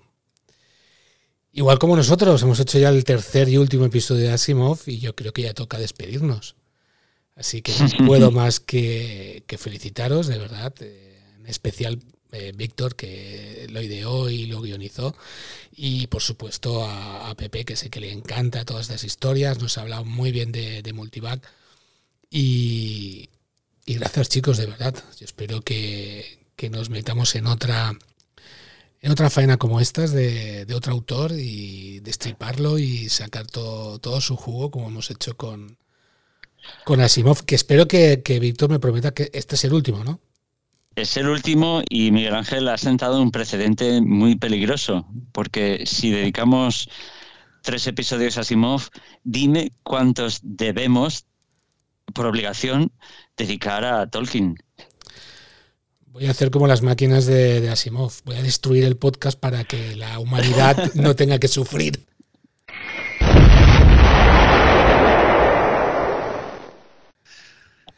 Muy bien, chicos. Oye, pues de verdad, una vez más, daos las gracias enorme porque sin vosotros esto no, funcionaría. Y, os emplazo para, otra idea que tengáis, otra idea que podamos compartir y discutir aquí al lado del micro y de unas cervezas, un café, una Coca-Cola sucia. Una cosita antes de, una, antes de terminar. ¿Qué te ha pasado con Azazel? Porque llevas episodios hablando de eso, pero es que no, no sé qué, pero ¿qué ha pasado con Azazel? No, yo, además fue hace 25 años, dices, como yo creía que lo habías leído el otro día. No, no, no, no, el problema es que yo lo leí hace mucho tiempo y tengo la teoría de que, de que si no me gusta no voy a insistirlo. Y, y, suelo es muy raro que yo me deje un libro a medias, muy raro. Y no pude con él. Fue, creo, sí, si mal no recuerdo, es el primer libro que no he podido terminarme. Y dije, hasta aquí, Asimov. Chau, chau, bambino. Y hasta que no hemos empezado a hablar, no, pues no os he escuchado. Y claro, me da un poco de, de envidia pues que vosotros tenéis una información privilegiada al respecto. Y otro de los libros que creo que lo comentaba ayer con Pepe, que yo ya pensaba que ya descartaba de leer en mi vida, no en la siguiente, en la otra vida, en la que soy famoso y adinerado. Cuando, y... cuando seas el, Miguel Ángel cósmico, ¿no? O el Miguel Ángel galáctico. Pero en estadio, por ejemplo, yo Dune ya la tenía descartada completamente, me parecía un tocho infumable. Y me lo leí en ver un verano, me lo leí el tirón y me leí la segunda parte y me encantó. La segunda parte. Y dije, hostia, pues a lo mejor Asimov tiene mucho más que decirme también. Y con todo esto que hemos grabado lo tengo clarísimo, vamos. Tú piensas, Miguel Ángel, ¿eres el mismo que hace 25 años? no soy el mismo de hace 25 años ni el mismo antes de grabar los episodios de Asimov. Te digo una cosa, eh, Víctor. Yo aún me acuerdo cuando me dijo, me he comprado este libro y no me gusta. Intentó que me lo leyera yo. Y yo pensé, Miguel Ángel, que entonces era el que más leía de todos. ¿eh? O sea, si no se lo ha leído ni él, esto no quiero ni leerlo. y yo no me he leído a Zacel. yo soy por culpa de él. Es, es, es un... Lo intentaré. He creado precedente. Escucha, no, no, me lo leo y hacemos un especial de Azacel. Recojo el guante, ¿eh? recojo el guante. Muy bien, chicos. Oye, pues lo dicho, muchas gracias. Y nada, nos despedimos. Así que adiós. Adiós. Adiós.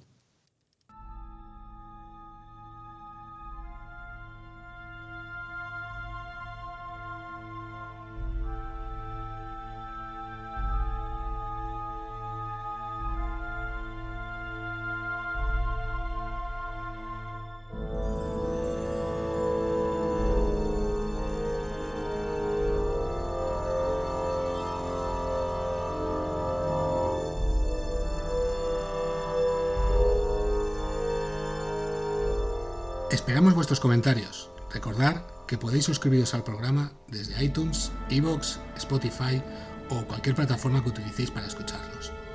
Si queréis estar al día y no perderos ningún episodio, podéis seguirnos en Facebook o Instagram. O también podéis poneros en contacto con nosotros en info.fankingdom.es. Os esperamos en el próximo episodio.